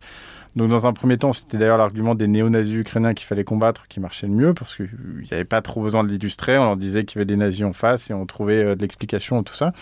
Euh, mais le fait est que beaucoup de gens donc, ne comprenaient rien. Et la propagande, la propagande a vraiment fonctionné parce que la propagande, c'est fait pour que vous puissiez trouver du sens quand vous voyez pas dans tout ce qui se passe. Et j'ai compris aussi que vous ne pouvez pas vivre euh, éternellement en ne, comprend pas, ne comprenant pas ce qui est en train de se passer. Euh, même si vous faites l'autruche, il y a un moment où vous êtes de toute façon confronté à tout ça et vous devez avoir une explication à ce qui se passe. Et la propagande offre ça sur un plateau. Et donc, les Russes ont choisi. Il y en a qui considèrent qu'on est en train de combattre des néo-nazis en Ukraine. Il y en a d'autres qui considèrent qu'on est en train de, combattre euh, l'OTAN en Ukraine. Euh, je fais une petite précision. C'est quelque chose de très fascinant en Russie. Pour un Russe, un soldat de l'OTAN, c'est un homme noir. Euh, et, la, propagande, un Américain est noir d'ailleurs pour les Russes, et, y a, la propagande a un peu de mal à illustrer tout ça parce qu'on voit pas beaucoup de, soldats de couleur euh, sur le front, et, les Russes euh, se posent beaucoup de questions sur est-ce qu'il y a vraiment des soldats de l'OTAN. Et c'est pour ça que des fois on voit qu'ils essaient de dire là il y avait des mercenaires français, là des mercenaires de tel pays, parce que on a besoin de montrer qu'il y a le monde entier qui est, qui est contre la Russie en Ukraine, et des fois la propagande manque juste d'images. Est-ce que le paradoxe c'est que vous, je ne sais, plus qui vous le dit, mais c'est, enfin, il y avait, je retrouvais déjà la même chose. Romain Mielcarek sur dans son livre sur euh, racontait la même chose qu'ils sont persuadés que la France est envahie d'arabes et de noirs. Et que, enfin, donc, euh, bon, les fantasmes se, se rencontrent et n'entrent pas forcément en, cohérence les uns avec les autres, quoi. Exactement. J'ai, à chaque fois que j'ai eu des interrogateurs du FSB ces dernières années, la discussion se finissait où je découvrais qu'ils étaient en fait fascinés par la France et qu'ils rêvaient de pouvoir y venir en vacances. Mais par contre, c'était mais vous êtes envahi par les Noirs et les Arabes, euh, votre culture elle est en train de disparaître, euh, mais bientôt on va devoir venir vous sauver, vous aussi. et j'avais tout le temps les mêmes, euh, les mêmes discussions avec eux et, c'était très drôle parce que ça finissait aussi généralement sur les LGBT parce que tout le monde est LGBT pour eux en Europe. Et, du coup, j'essaie de leur expliquer ce que c'était que d'être homosexuel. En fait, j'ai des discussions en fait avec ces gens que je suis certainement un des rares, un des seuls à pouvoir avoir en Russie, parce que c'est illégal de parler d'homosexualité en Russie, surtout avec des gens du FSB. Euh, mais eux étaient vraiment dans une... Voilà, c'est certainement le premier Français qu'ils rencontrent. Et donc, vous vous retrouvez à expliquer à ces gens ce qu'est l'homosexualité, expliquer que euh, ces histoires de Noirs et d'Arabes qui envahissent la France... Euh, c'est quand même présenté d'une façon très particulière dans leurs médias et que et qu'en fait la réalité les choquerait euh, certainement puisque c'est pas euh, voilà ça relève du fantasme leur présentation des choses. Et, voilà je me suis retrouvé plusieurs fois à expliquer à ces gens-là que l'homosexualité était une question d'amour et euh, Vous les avez pas senti particulièrement réceptifs. C'est on ça. enfin, qui sait Peut-être sur plusieurs années, c'est un J'ai en tête euh, un, visage d'un de ces hommes qui, qui m'a fait vraiment comme un enfant, une grimace d'enfant. Ah non, c'est dégoûtant, c'est pas possible. Et ça m'a beaucoup fait rire parce que dans ces interrogatoires, il y a le gentil et le méchant policier euh, comme dans les films américains. Et je me rappelle d'une grosse brute, euh, vraiment une armoire avec une bonne tête.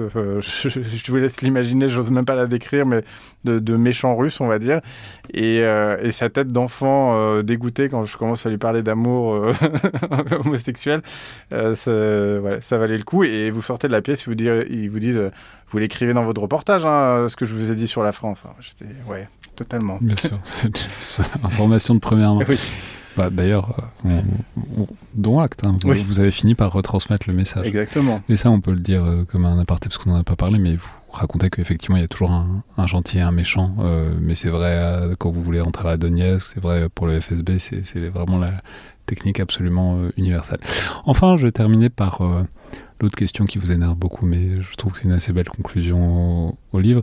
C'est c'est pas les Italiens, moi. bah, c'est pas loin.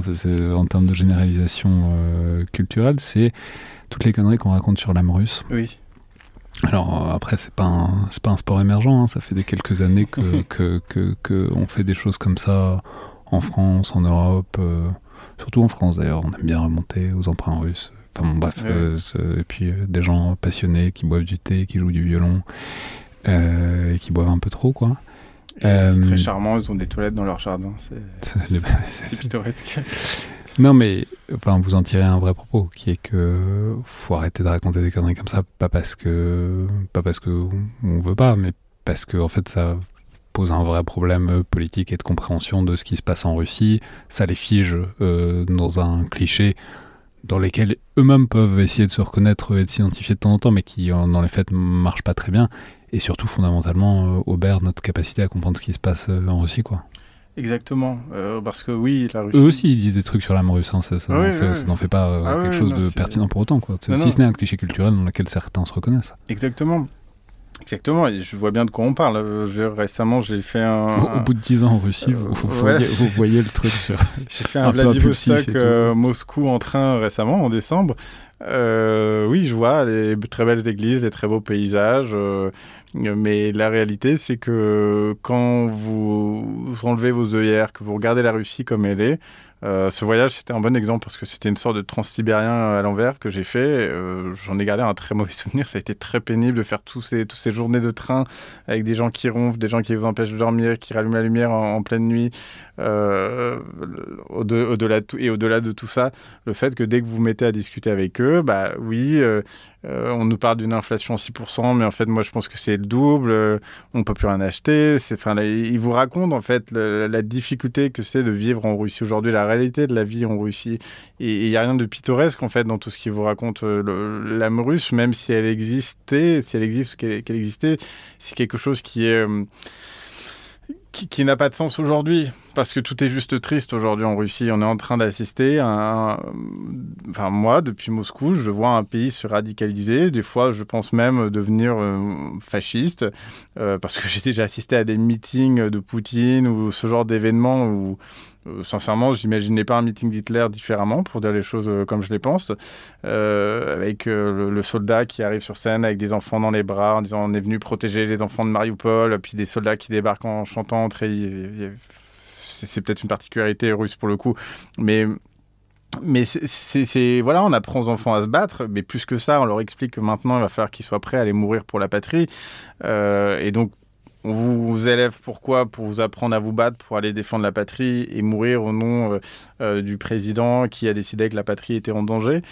Euh, y a plus... Et vous le faites parce que vos arrière-grands-parents euh, sont déjà morts pendant la Seconde Guerre mondiale, et donc c'est le destin immémorial de la Russie que de mourir dans des guerres, visiblement. C'est ça, que d'être du bon côté de l'histoire et de sauver le monde entier en étant en première ligne. Euh, c'est très juste parce qu'effectivement, la réécriture de l'histoire a un rôle très important, évidemment, dans tout, dans, tout ça. Et donc, de voir ensuite, euh, moi, ce passage, euh, il m'est venu parce que j'évite depuis 7 ans les Français de Moscou. et les peu le peu d'interactions que j'ai avec eux, c'est vraiment des, gens qui vont vous décrire justement cette espèce d'amour russe pendant des heures. Euh, mais qui en fait n'ont rien vu de la Russie, qui, ils ont certainement leurs amis qui ont un peu d'argent, qui ont une belle datcha en périphérie de Moscou. Ils se payent certainement des beaux voyages de temps en temps en Russie, et encore, je crois qu'ils aiment bien sortir du pays pour leurs vacances. Euh, mais ils n'ont aucune conscience de l'état dans lequel vivent les Russes. Enfin, vraiment, il y, y, a une misère, mais qui est incroyable à peu près partout en dehors des grandes villes en fait. Qui explique au demeurant euh, la mobilisabilité euh, Parce que que ce soit les Wagner, que ce soit les autres, enfin bon, c'est un certain nombre de reportages qui ont été faits qui disent que la guerre pour certaines populations euh, dans la Russie, appelons ça la Russie profonde si on veut, en tout cas la Russie loin de Moscou, euh, en fait, c'est, je sais pas si c'est une opportunité, mais en tout cas, oui, c'est, un moyen de gagner de l'argent. Mais c'est pas euh, par euh, noblesse ou par sens de l'histoire ou pour combattre des nazis. C'est, parce que c'est un pays de misère et qui se vient de s'appauvrir un peu plus et qui va peut-être devenir un État militaire dans les années qui viennent. En tout cas, ça en prend le chemin. Mais faut peut-être arrêter de romantiser tout ça, quoi. Exactement, exactement. On s'était posé la question quand on a découvert que les bourriates euh, avaient été mobilisés en masse, euh, s'il n'y avait pas eu euh, une volonté du Kremlin un peu xénophobe de s'attaquer comme le faisait Staline et, à, certains, certaines minorités dans le pays, à les envoyer en masse à la guerre. Moi, je suis allé y faire un reportage récemment cette discrimination, elle existait avant, ce qui faisait que les bourriates en bourriatie euh, sont euh, plus pauvres, ont euh, une vie plus difficile que les Russes qui, qui, sont dans cette région-là. mais par contre, quand il s'agit de la mobilisation, ils y sont allés de leur plein gré, les bourriates, en grande majorité. Euh, c'est un salaire, ça les sort de leur vie de misère dans des villages qui sont pas entretenus, qui reçoivent pas les roubles de Moscou. Euh, vous avez un statut, un salaire. En plus, là, vous avez des bonus parce que c'est la guerre quand les bonus arrivent, mais en tout cas, les, promesses sont faites. Euh, oui, c'est moi je, comprends. Des fois, j'essaie de mettre à la place de, ces jeunes que je croise en reportage. qui comptent les roubles toute la journée et, je me dis bah oui franchement en plus, quand vous rajoutez l'éducation qu'ils ont pu avoir, vous comprenez que oui, l'armée, ça peut être une, ça peut être une option, d'autant plus qu'ils sont pas au courant de la façon dont ça se passe dans le Donbass. En tout cas, ils savent peu de choses de, ce qui se passe dans le Donbass. Donc, dans ce cas-là, oui, je, peux concevoir que beaucoup de gens euh, voient les choses euh, de cette façon en Russie, et, c'est terrible parce que, enfin, je j'apprends rien à personne, mais c'est vraiment un pays qui est envoyé à la guerre sans, plus de réflexion que ça, en masse, parfois en première ligne, parfois avec peu d'entraînement. Euh, et, le pire de tout ça, c'est que quand les corps reviennent au pays, bah oui, la femme ou la mère euh, du gamin euh, de, l'homme qui, est, mort au front, elle peut que partir du principe qu'il est mort en héros, son gamin. et donc les autorités ont pas trop de mal à canaliser cette tristesse, cette colère, parce que vous avez l'enterrement avec le religieux, le politicien, le responsable de l'armée qui s'assure que tout, tout fonctionne bien, qui donne la petite médaille euh, euh, posthume euh, à l'homme décédé, et puis un petit chèque à la famille, et puis, puis voilà, ça, la colère sociale est maîtrisée de cette façon-là, parce que de toute façon, oui, vous ne pouvez pas imaginer que, que, votre gamin est mort pour rien. Merci beaucoup, Paul Gogo. Merci à vous. Je rappelais donc les références de cet ouvrage qui est sorti il y a quelques jours. Donc, Opération spéciale, 10 ans de guerre entre Russie et Ukraine, vue et vécue depuis le Donbass paru aux éditions du Rocher. C'était donc le Collimateur, un podcast produit par Alexandre Jublin et distribué par Binge Audio. Je vous rappelle que toutes les remarques et commentaires sont bienvenus, c'est utile, ça fait plaisir. C'est utile aussi notamment quand vous laissez des notes ou des commentaires sur Apple Podcast ou euh, sur Spotify, puisque ça aide beaucoup à la visibilité du podcast, en plus de faire des retours qui sont toujours lus et euh, tout à fait appréciés. Merci à toutes et tous, et à la prochaine fois.